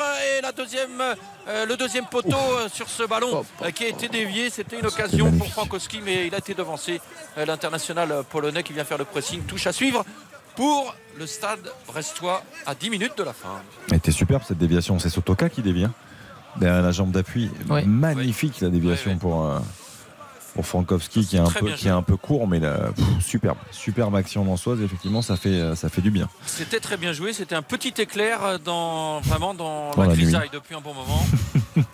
Et euh, touche à suivre là pour Frankowski euh, à proximité de la surface de réparation euh, brestoise. Tout à l'heure, Eric, tu as donné un coup de chapeau logique et mérité euh, Au joueur de Taon Taon. Ah oui. J'ai envie d'en donner un également euh, aux joueurs de Plabennec. C'est à 10-15 km de Brest.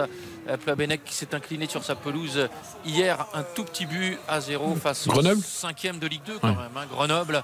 Et, et, et Plabennec euh, a fait un excellent match. Et puis euh, surtout, surtout, quand les pros disent parfois que sur la Coupe de France c'est piégeux parce que euh, bah, il y a des terrains bosselés, etc. Mais Plabennec a été battu sur un ballon, un faux rebond en fait, un, un ballon qui a euh, le gardien de Plabennec qui a été victime d'un faux rebond. Et c'est ce qui a permis à Grenoble de s'imposer dans ce match de Coupe de France. Ils ont été présentés d'ailleurs tout à l'heure les joueurs de Plabennec, c'est sympa au public de Francis Leblé et ils ont reçu l'ovation qu'ils méritaient. Et d'ailleurs, Philippe, pour la, la petite histoire, les joueurs de Plabennec entraînés par un, un certain euh, Nicolas Clorec, Clorec qui avait gagné, qui faisait partie de cette équipe vainqueur de, de la Coupe de France en, en 2002 Ah oui, avec, avec Lorient. Lorient, But de Darcheville en finale.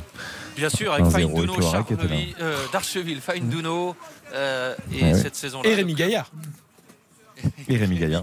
Qui s'était incrusté, Il y avait pas euh, incrusté sur la photo et qui avait pris le maillot de était sur Ah la oui, rappelles, vrai, le- oui, c'est le- le le Montpellierin, animaux, euh, oui, le Montpellierin qui fait des vidéos Farceur. rigolotes sur internet.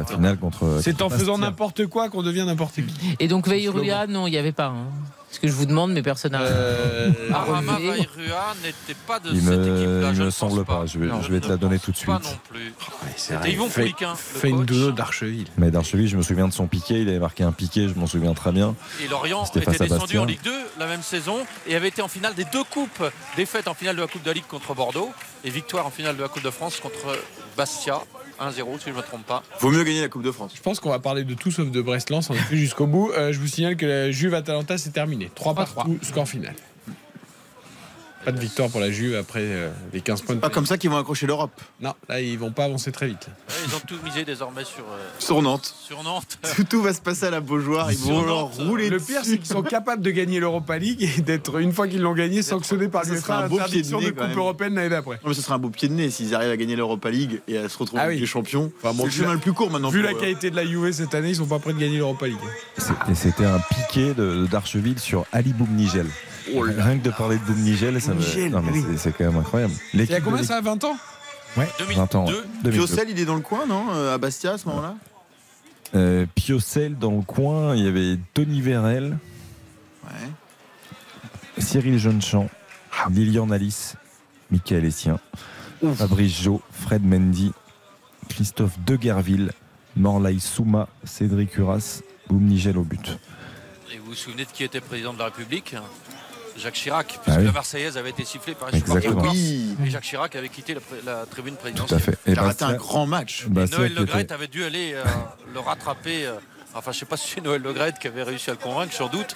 Mais en tout cas, il avait quand même dû euh, faire euh, preuve de beaucoup de diplomatie pour euh, euh, que Jacques Chirac revienne en tribune. Et, et Basti- Bastia à l'époque était entraîné par Robert Nouzaré face à, au FC Lorient entraîné par Yvon Pouliquin. Sébastien Hamel au but, Loïc Druon, Arnaud Leland, Leland, Leland, bien sûr Leland, Anthony Gauvin, Richard Martini, Pape Malik Diop, Pascal Bédrossian, Pascal Feindeno, Sédou Keïta, Élie Croupi, Jean-Claude Darcheville. Bon, et ça marche pas du tout pour Veilleux. Les quatre derniers, c'est- c'était les stars. Et On le n'est pas sur les bonnes années. Bon, ouais, voilà. C'est sympa ce nouveau concept d'émission de, de l'INA, des archives du foot. Ouais, Euh, mais archives Mais les gens sont nostalgiques, ils On- aiment. hein. On va en parler. Mais je me souviens qu'il y a quelques années, dans le multiplex euh, Coupe de France du samedi soir, Pascal Pro aimait faire revivre Mais bien les sûr, mais on aime glorieuses tous. heures de la Coupe Bien de sûr. France. Et, et c'était toujours des bons souvenirs qu'on aimait se remémorer. Mais on est tous d'accord. Et euh, il nous reste 5 minutes dans ce Brest-Lens avec deux mi-temps vraiment très très différentes. Il y a vraiment une multitude de changements maintenant des deux côtés. On ne, on ne les cite pas tous. Mais Lens, en tout cas, s'achemine tranquillement vers une qualification pour les huitièmes de, de finale et va mettre fin à une série noire. hein, parce que le dernier euh, déplacement de, de Lens, c'était mal terminé. C'était le 21 novembre 2021. Lens était en pleine bourre en Ligue 1 et euh, il y avait quand même eu 4-0 pour J'aimerais bien Brest. petit Lille-Lens en huitième. C'est la seule défaite fait. lensoise. PSG Marseille, un petit Non, mais c'est la seule défaite Ah lensoise. non, il faut pas de PSG Marseille maintenant, Non, dès les non. 16e. Ouais. Non, non. Au moins, on l'aura. Huitième. Huitième, Cannes, il ouais. va Dès rester les au 16e. 8e. Non, non. Il faut encore des belles affiches. euh. On verra. Tirage au sort demain 19h. Le corner. Je reprends la main pour le, le corner euh, brestois qui va être frappé de la gauche vers la droite. Corner sortant, le ballon qui n'est pas repris au premier poteau, dégagé, mal dégagé par la défense sensoise et la reprise de Duverne qui s'envole au-dessus. Et, euh, et je vous disais que la série noire c'est, euh, va se terminer pour Lens parce qu'il y avait il y avait quand même ce 4-0 qui me faisait tâche euh, au mois de novembre 2021 euh, dans un match où Brest avait euh, marqué euh, des buts euh, fantastiques ce jour-là. Mhm. Et surtout sur, euh, sur 19 matchs joués par Lens à Brest, Ligue 1, Ligue 2 confondus, il y avait quand même 13 défaites pour Lens à Brest. Ah, oui. C'est pas banal, hein, Mhm. parce que quand on pense à la stature de Lens et à la stature de Brest, c'est euh, assez surprenant comme bilan. La sortie de Seko Fofana. Seko Fofana, effectivement, qui euh, cède sa place pour euh, les dernières minutes et l'entrée de Onana pour les joueurs de Franck Hez qui vont donc euh, pouvoir préparer euh, leur prochain match euh, de championnat. C'est contre qui d'ailleurs, Lens, ce week-end prochain? Alors, attends, je vais te dire ça. Je dis ça tout de suite, c'est à 3. Ah, Une bonne occasion pour, pourquoi pas, euh, se rapprocher du PSG et euh, surtout conforter la deuxième place. Parce que le rythme lensois quand même de son championnat, il est Bah, le rythme de Marseille, Ah, oui. mais Lens Oui, et Marseille, les deux, ils sont incroyables. Ils font leur meilleur début de saison. Il y a euh, beaucoup d'équipes championnes de France Avec qui les ne points sont des deux. pas- Ouais, tout à fait. qui ne sont pas sur le barème de points de Lens et Marseille euh, cette saison. hein. Tout à fait. C'est quand même euh, assez 44 incroyable. points, Lance, donc 19 matchs, ça ferait un rythme à 88.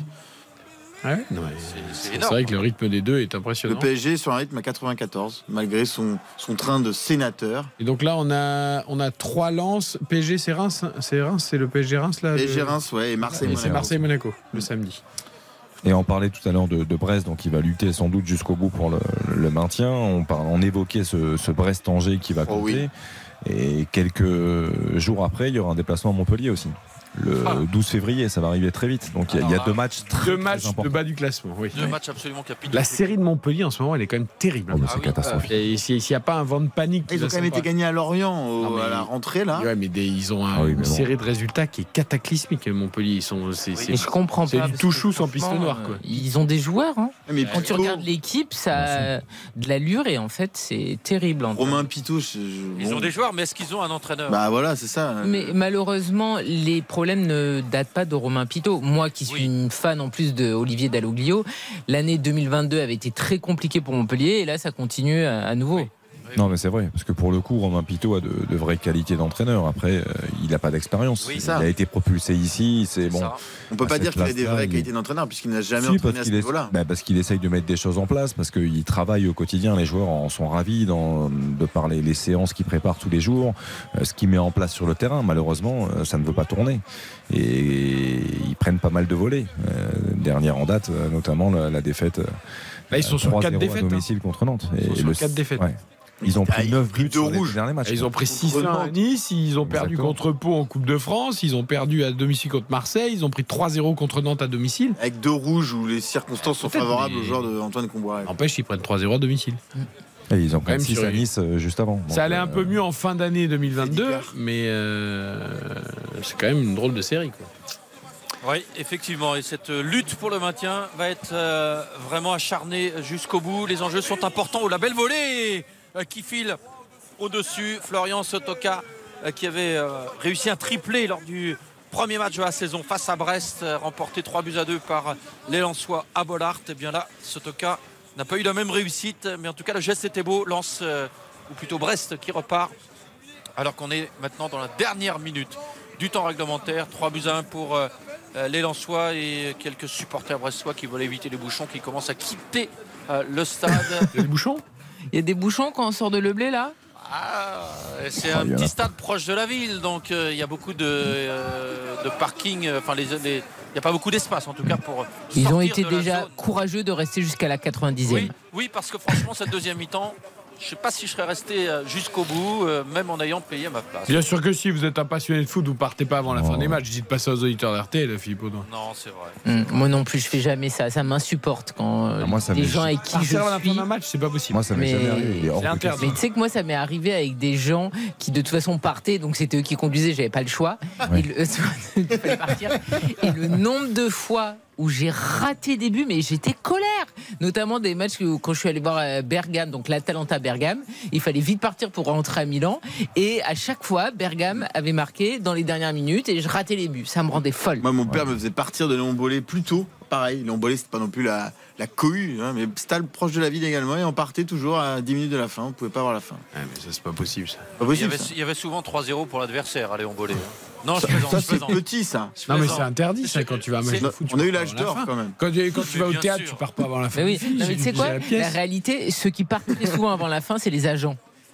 Ouais. Eh oui. Oui, c'est vrai. Les- et, les, et les scouts, les, Enfin, Eh les oui, et les scouts. Là, ce soir, à Le Blé, il y a Parce pas beaucoup d'agents. Si vous allez au stade avec les agents, Parce et qu'ils en euh, font plusieurs et parce qu'une fois qu'ils ont vu ce qu'ils voulaient, ils s'en vont. Et donc je me souviens. Je comprends, mais. Eh ben oui, ben on. Ah c'est- mais bon. C'est très intéressant d'aller au stade avec des scouts ou des agents. Bah, Comme ça, ils te disent ce qu'ils voient, ce qu'ils perçoivent de tel ou tel joueur. Moi, je vais au stade en scout, mais c'est tout. C'est bien aussi. On n'a pas la même vie. Et écoute, on a des vies. Moi, moi, j'avais tendance plutôt, euh, avec mon papa ou autre, à rester euh, très longtemps après. C'est-à-dire que moi, il était hors de question que je parte avant. C'est-à-dire Ah, qu'on- bah, Oui, alors mais t'avais l'accès à la loge. Oui, il jouait, c'est plus facile, il jouait. Oui. Moi, j'aime bien le, le vrai football. Moi, Oui, mais après, t'allais boire un, un petit verre de lait. Oui, je restais un petit t'es peu. enfant. Oui, je restais un peu. C'est plus facile de Ah, rester longtemps après quand on est le fils de Jean-François Demer. Tu vois, nous qui avons la chance maintenant de travailler dans le milieu, de voir les matchs, d'aller au stade, de, de- de- voilà, vraiment, on est privilégiés. Mm. Et ben moi, de temps en temps, j'ai un vrai plaisir à aller voir un match. Sans travailler. Alors sans travailler évidemment, mais Ça, surtout. C'est- euh, c'est- vrai que ça nous arrive quasiment jamais. on a- voilà, ça nous arrive quasiment jamais. Et en fait, le plaisir d'aller au stade sans travailler, c'est vrai, mais surtout de pouvoir se mettre en tribune. Euh, avec les supporters ou pas les supporters, enfin tu vois, et parce que je trouve que tu vis le match complètement différemment et sûr. surtout de se replonger avec les, Oui. les gens en fait, les supporters qui vont au Le stade. vrai football. moi. Non Oui. mais je trouve que c'est Enfin, le problème, c'est que ça dépend des stades. C'est-à-dire que si tu vas à Francis Leblé, tu vas à Angers, tu vas à Monaco, tu es très bien accueilli. Bon, évidemment, j'irai pas en virage à Lyon, tu vois, a priori. Non, mais Ni à Marseille, ni à Paris. Moi, je trouve que c'est agréable d'aller voir un match euh, voilà, hors contexte professionnel. Ça fait du bien de temps en temps. C'est vrai. Mais C'est vrai. Ça, je suis complètement d'accord Tu vois le mal parce que mine de rien, de- voilà, nous, on est quand même toujours dans l'analyse. tu sais, dans le- tu sais, le, tu le- regardes pas le match pareil. plaisir, Le plaisir d'aller voir un match en, arrivant bien en avance, en sentant l'odeur des frites, des merguez, d'aller prendre Oula, un petit oula, pourquoi il sandwich. se chauffe là Oh, Openda, qu'est-ce qui se passe Je pense pas que C'est ce soit incroyable dans Au ce match. début. Dans ce match où euh, les deux équipes ont rendu les armes depuis longtemps, Alors c'est avec dans le temps additionnel, Openda qui se chauffe avec quelqu'un du banc brestois et du coup il y a tout un attroupement là désormais bon, tout rentre dans l'ordre c'est pas bien méchant mais on aurait pu quand même euh, s'exonérer euh, cette petite échauffourée euh, devant le banc du stade brestois voilà chacun va pouvoir reprendre sa il y a. Francaise qui dit à ses joueurs venez là, vous avez pas de, c'est pas le moment de prendre des jaunes, des rouges, de prendre des suspensions. On a, on a plein de beaux rendez-vous qui nous attendent. Et Francaise dit à tout le monde sortez de là. Et y a allez. sans doute eu des mots prononcés depuis le banc brestois Moi, je y cette très bizarre. Mais euh, bon ça n'explique pas cette réaction Et Eric Roy, il est fou. Ah hein, oui, il est colère. colère, Eric Roy. Je sais pas qu'on a qui il en avait, contre qui il en avait, mais. Et, Bon, contre euh, beaucoup de monde, je crois. et les mais- Lensois qui vont euh, se qualifier dans quelques secondes pour les huitièmes de finale de la Coupe de France euh, sur ce score sans doute de 3 buts à 1 qui de- ne devrait plus bouger euh, désormais. Euh, voilà, c'est fait. Blasquez, euh, euh, je sais pas si on le reverra tout de suite hein, quand même, parce que encore là, le dernier ballon là. pff, Non, il faut pas le revoir tout de suite. pas là, tout de en suite. vrai. Faut qu'il faut qu'il travaille encore un peu. hein. En revanche, Dari, il a très très bien contenu Openda à la course. hein. Ça tombe bien comme euh, non, le mais c'est vrai, titulaire ce qui n'est Marco pas Bizot forcément donné hein, à tout le monde.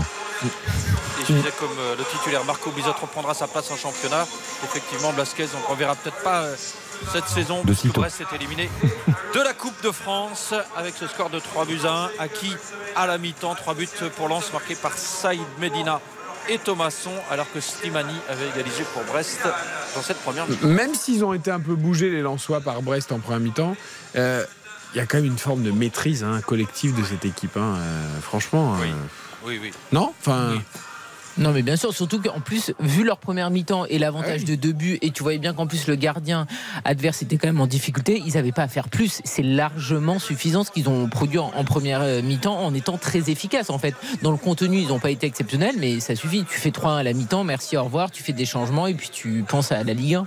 Ils ont été sereins, surtout en deuxième mi-temps. Moi, je trouve qu'en deuxième mi-temps, ils ont très peu concédé, à part sur, dans l'entame, je trouve, de cette deuxième période où Brest a essayé encore de mettre un peu de rythme et d'aller euh, d'aller inquiéter un, un petit peu euh, Jean-Louis Descartes. Derrière, ils sont vite rentrés dans le rang, les, les Brestois, et on les sent euh, tranquilles, sereins euh, dans la, la gestion, dans la maîtrise. Euh, bon, c'est- assez impressionnant. La première mi-temps n'a pas été, mais la deuxième, dans la gestion, elle est, c'est quelque chose. Qualification maîtrisée pour le Racing Club de Lens, donc pour les huitièmes de finale, tout comme Lille, Auxerre, Vierzon, Annecy et Nantes euh, pour ces matchs du jour en attendant Pays de Cassel, Paris Saint-Germain demain soir. Notons cette partie. RTL Foot. La note. Ça va redescendre d'un coup là, pour le coup. Ah bah, clairement. Là, c'est la- l'ascenseur. Là. La première mi-temps valait émotionnel. 7, la deuxième ne vaut pas plus de 3. donc Donc ça fait euh, cinq. je mets 5. Bravo, vous êtes fort. Ah, pour moi, c'est ça. C'est la première 7, deuxième 3 et, en- ouais, 3 et encore on est généreux. oui. Mais on peut pas mettre de demi-points. Donc euh, 7 et 3, ouais, 10, euh, 5. Oh, c'est beau. Non, moi je reste sur 6 parce que je suis désolé, il y a une première mi-temps qui était vraiment très emballante, il ne faut pas qu'on l'oublie. Et il faut quand même se souvenir que c'est un match de coupe, donc c'était déjà fait pour les Lensois en première mi-temps. Donc la deuxième période a été de moins bonne facture, mais je ne leur en veux pas. Donc je reste quand même sur un 6 Tout ça parce que on Karine a eu passé son pari. aussi, mais parce qu'on a vu quand même une belle soirée de foot pendant 45 minutes, c'est pas tout le temps le cas. Donc euh, il faut pas oublier, messieurs, vous avez la mémoire courte, 45 minutes vous fait euh, oublier les 45 euh, précédentes. Non, on essaye de noter une première et une deuxième. Donc Oui, mais pour le coup, la deuxième, elle Sauf est- que la deuxième mi-temps n'est pas aussi importante que la première dans un match de coupe si tu as fait la différence en première. On est d'accord. Certes, mais Tu m'as presque convaincu, hein, tu m'as Certes. convaincu. Certes, mais quand on est spectateur, la dernière impression est importante. On repart sur un goût, euh, un goût un peu bizarre. Ah ouais, mais les Lensois ils repartent avec la qualif. Eh Et oui. ils ont géré la deuxième mi-temps différemment. Tu as, tu as peut-être raison, Quentin. Elle t'a convaincu. Moi, elle m'a convaincu. Ah, J'ai envie de la suivre. Ouais, moi je vais mettre 6. Il y a eu des bons débats. On a parlé de Nantes, on a parlé Il y a eu de des la- bons débats. On a, on a On parlé de la. des- on note le match. Mais non, mais on a parlé des finales de Coupe, du, de coupe de France et tout. C'était sympa. hein. Euh, C'était une ode au football breton. Allez, soir. écoutons Florian Sotoka, euh, l'attaquant euh, lensois qui était remplaçant aujourd'hui, qui est rentré à 20 minutes de la fin, lance qualifié pour les huitièmes de finale. On a été, on efficace en première mi-temps, même si on n'a pas fait une grande, première mi-temps. On a, su, euh, on a su les mettre au fond quand il fallait, parce qu'à 2 ils ont eu 2-3 situations, ils auraient pu égaliser. Après, le troisième but, quand même, nous fait du bien avant la mi-temps. Après, en deuxième mi-temps, on, a, essayé de gérer, on a plutôt bien fait, puisqu'ils ils se sont créés pas trop de- pas trop d'occasions. Donc, euh, c'est bien, c'est une belle victoire. On a su faire les efforts ensemble, on a bien défendu. Et après, en première mi-temps, on les a bien pressés, on a su, on a su récupérer des ballons hauts qui nous ont permis de- d'avoir des occasions. Je ne sais pas où on va s'arrêter, mais voilà, le coach a dit que on voulait jouer les deux compétitions à fond. Je pense qu'on l'a prouvé ce soir en mettant, en mettant une belle équipe, ça nous a réussi. Donc voilà, on a un groupe compétitif, euh, quantitatif, donc euh, voilà, on va essayer de, de gagner tous nos matchs, tout simplement. Florian Sotoka, au micro de nos confrères de Beansport. La question, elle est là, Philippe Audouin. C'est euh, euh, ce que dit ce Florian Sotoka. Je ne sais pas où on va s'arrêter. C'est ça, vraiment, parce que. C'est sympa. Euh, lance deuxième du championnat avec une seule défaite au compteur Ah oui, à Lille. depuis le début de la saison à, À Lille. 3 c'était au points du PSG. hein. C'est quand même, euh, c'est quand même incroyable de voir cette équipe tenir dans la durée. L'année dernière, je me souviens qu'on s'était posé la même question. Eric, tu m'avais posé la question. euh, Rennes et Lens, est-ce que ça peut aller au bout? Je t'avais dit, Lens, j'y crois pas trop. Et Rennes, en revanche, j'y crois. Et, et- et cette année, Lens pousse toujours plus loin euh, son bon départ en championnat. Oui. Et là, vraiment, Alors il y a encore tout un demi-championnat à jouer, mais franchement, il y a des certitudes et des garanties. Même si tu sais que dans le podcast dont on fait le match, que je vous encourage à écouter, podcast tous les jours, évidemment sur l'appli RTL et sur toutes les plateformes de streaming, nous faisons des petits podcasts tout au long de la semaine. Et la semaine dernière, on a évoqué justement euh, les suiveurs Lens, Marseille, Rennes, Monaco, euh, même Lille, pour savoir s'il y en avait un euh, qui pouvait aller titiller le, le Paris Saint-Germain et puis la course au podium. Eh bien moi, je continue à croire en Rennes, même s'ils ont été légèrement décrochés. Je, je trouve que cette équipe a, alors pas forcément, mais en tout cas plus que Monaco. Par pour exemple, le ils sont- PSG. Ils sont à égalité. Non, mais ils sont à égalité. Mais je trouve que Rennes, tu sens que potentiellement, il y a quand même un vrai truc, quoi. Oui, mais là, on parle de potentiel, et de, de- Oui, de oui, jeu mais- et de qualité. Je suis d'accord avec toi, mais, que, mais voilà. pour moi, aujourd'hui, Lens semble mieux armé que, que Rennes.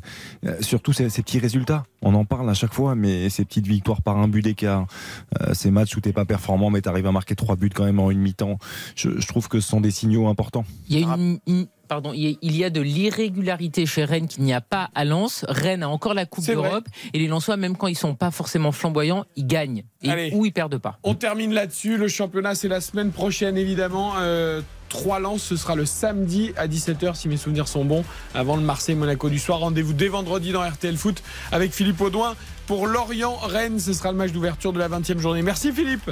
Audi, bonne semaine. Très bonne semaine. Bonne et soirée. demain, n'oublie pas soirée. évidemment Pays de Cassel, Paris Saint-Germain pour conclure les 16e de finale de la Coupe de France. Tirage au sort des 8e à 19h. Merci à Lucas Dindeleu, à Hugo, à toute l'équipe à la réalisation. On se retrouve vendredi pour RTL Foot à 20h. RTL. Dans un instant, c'est la musique, la collection George Lang RTL, il est 23.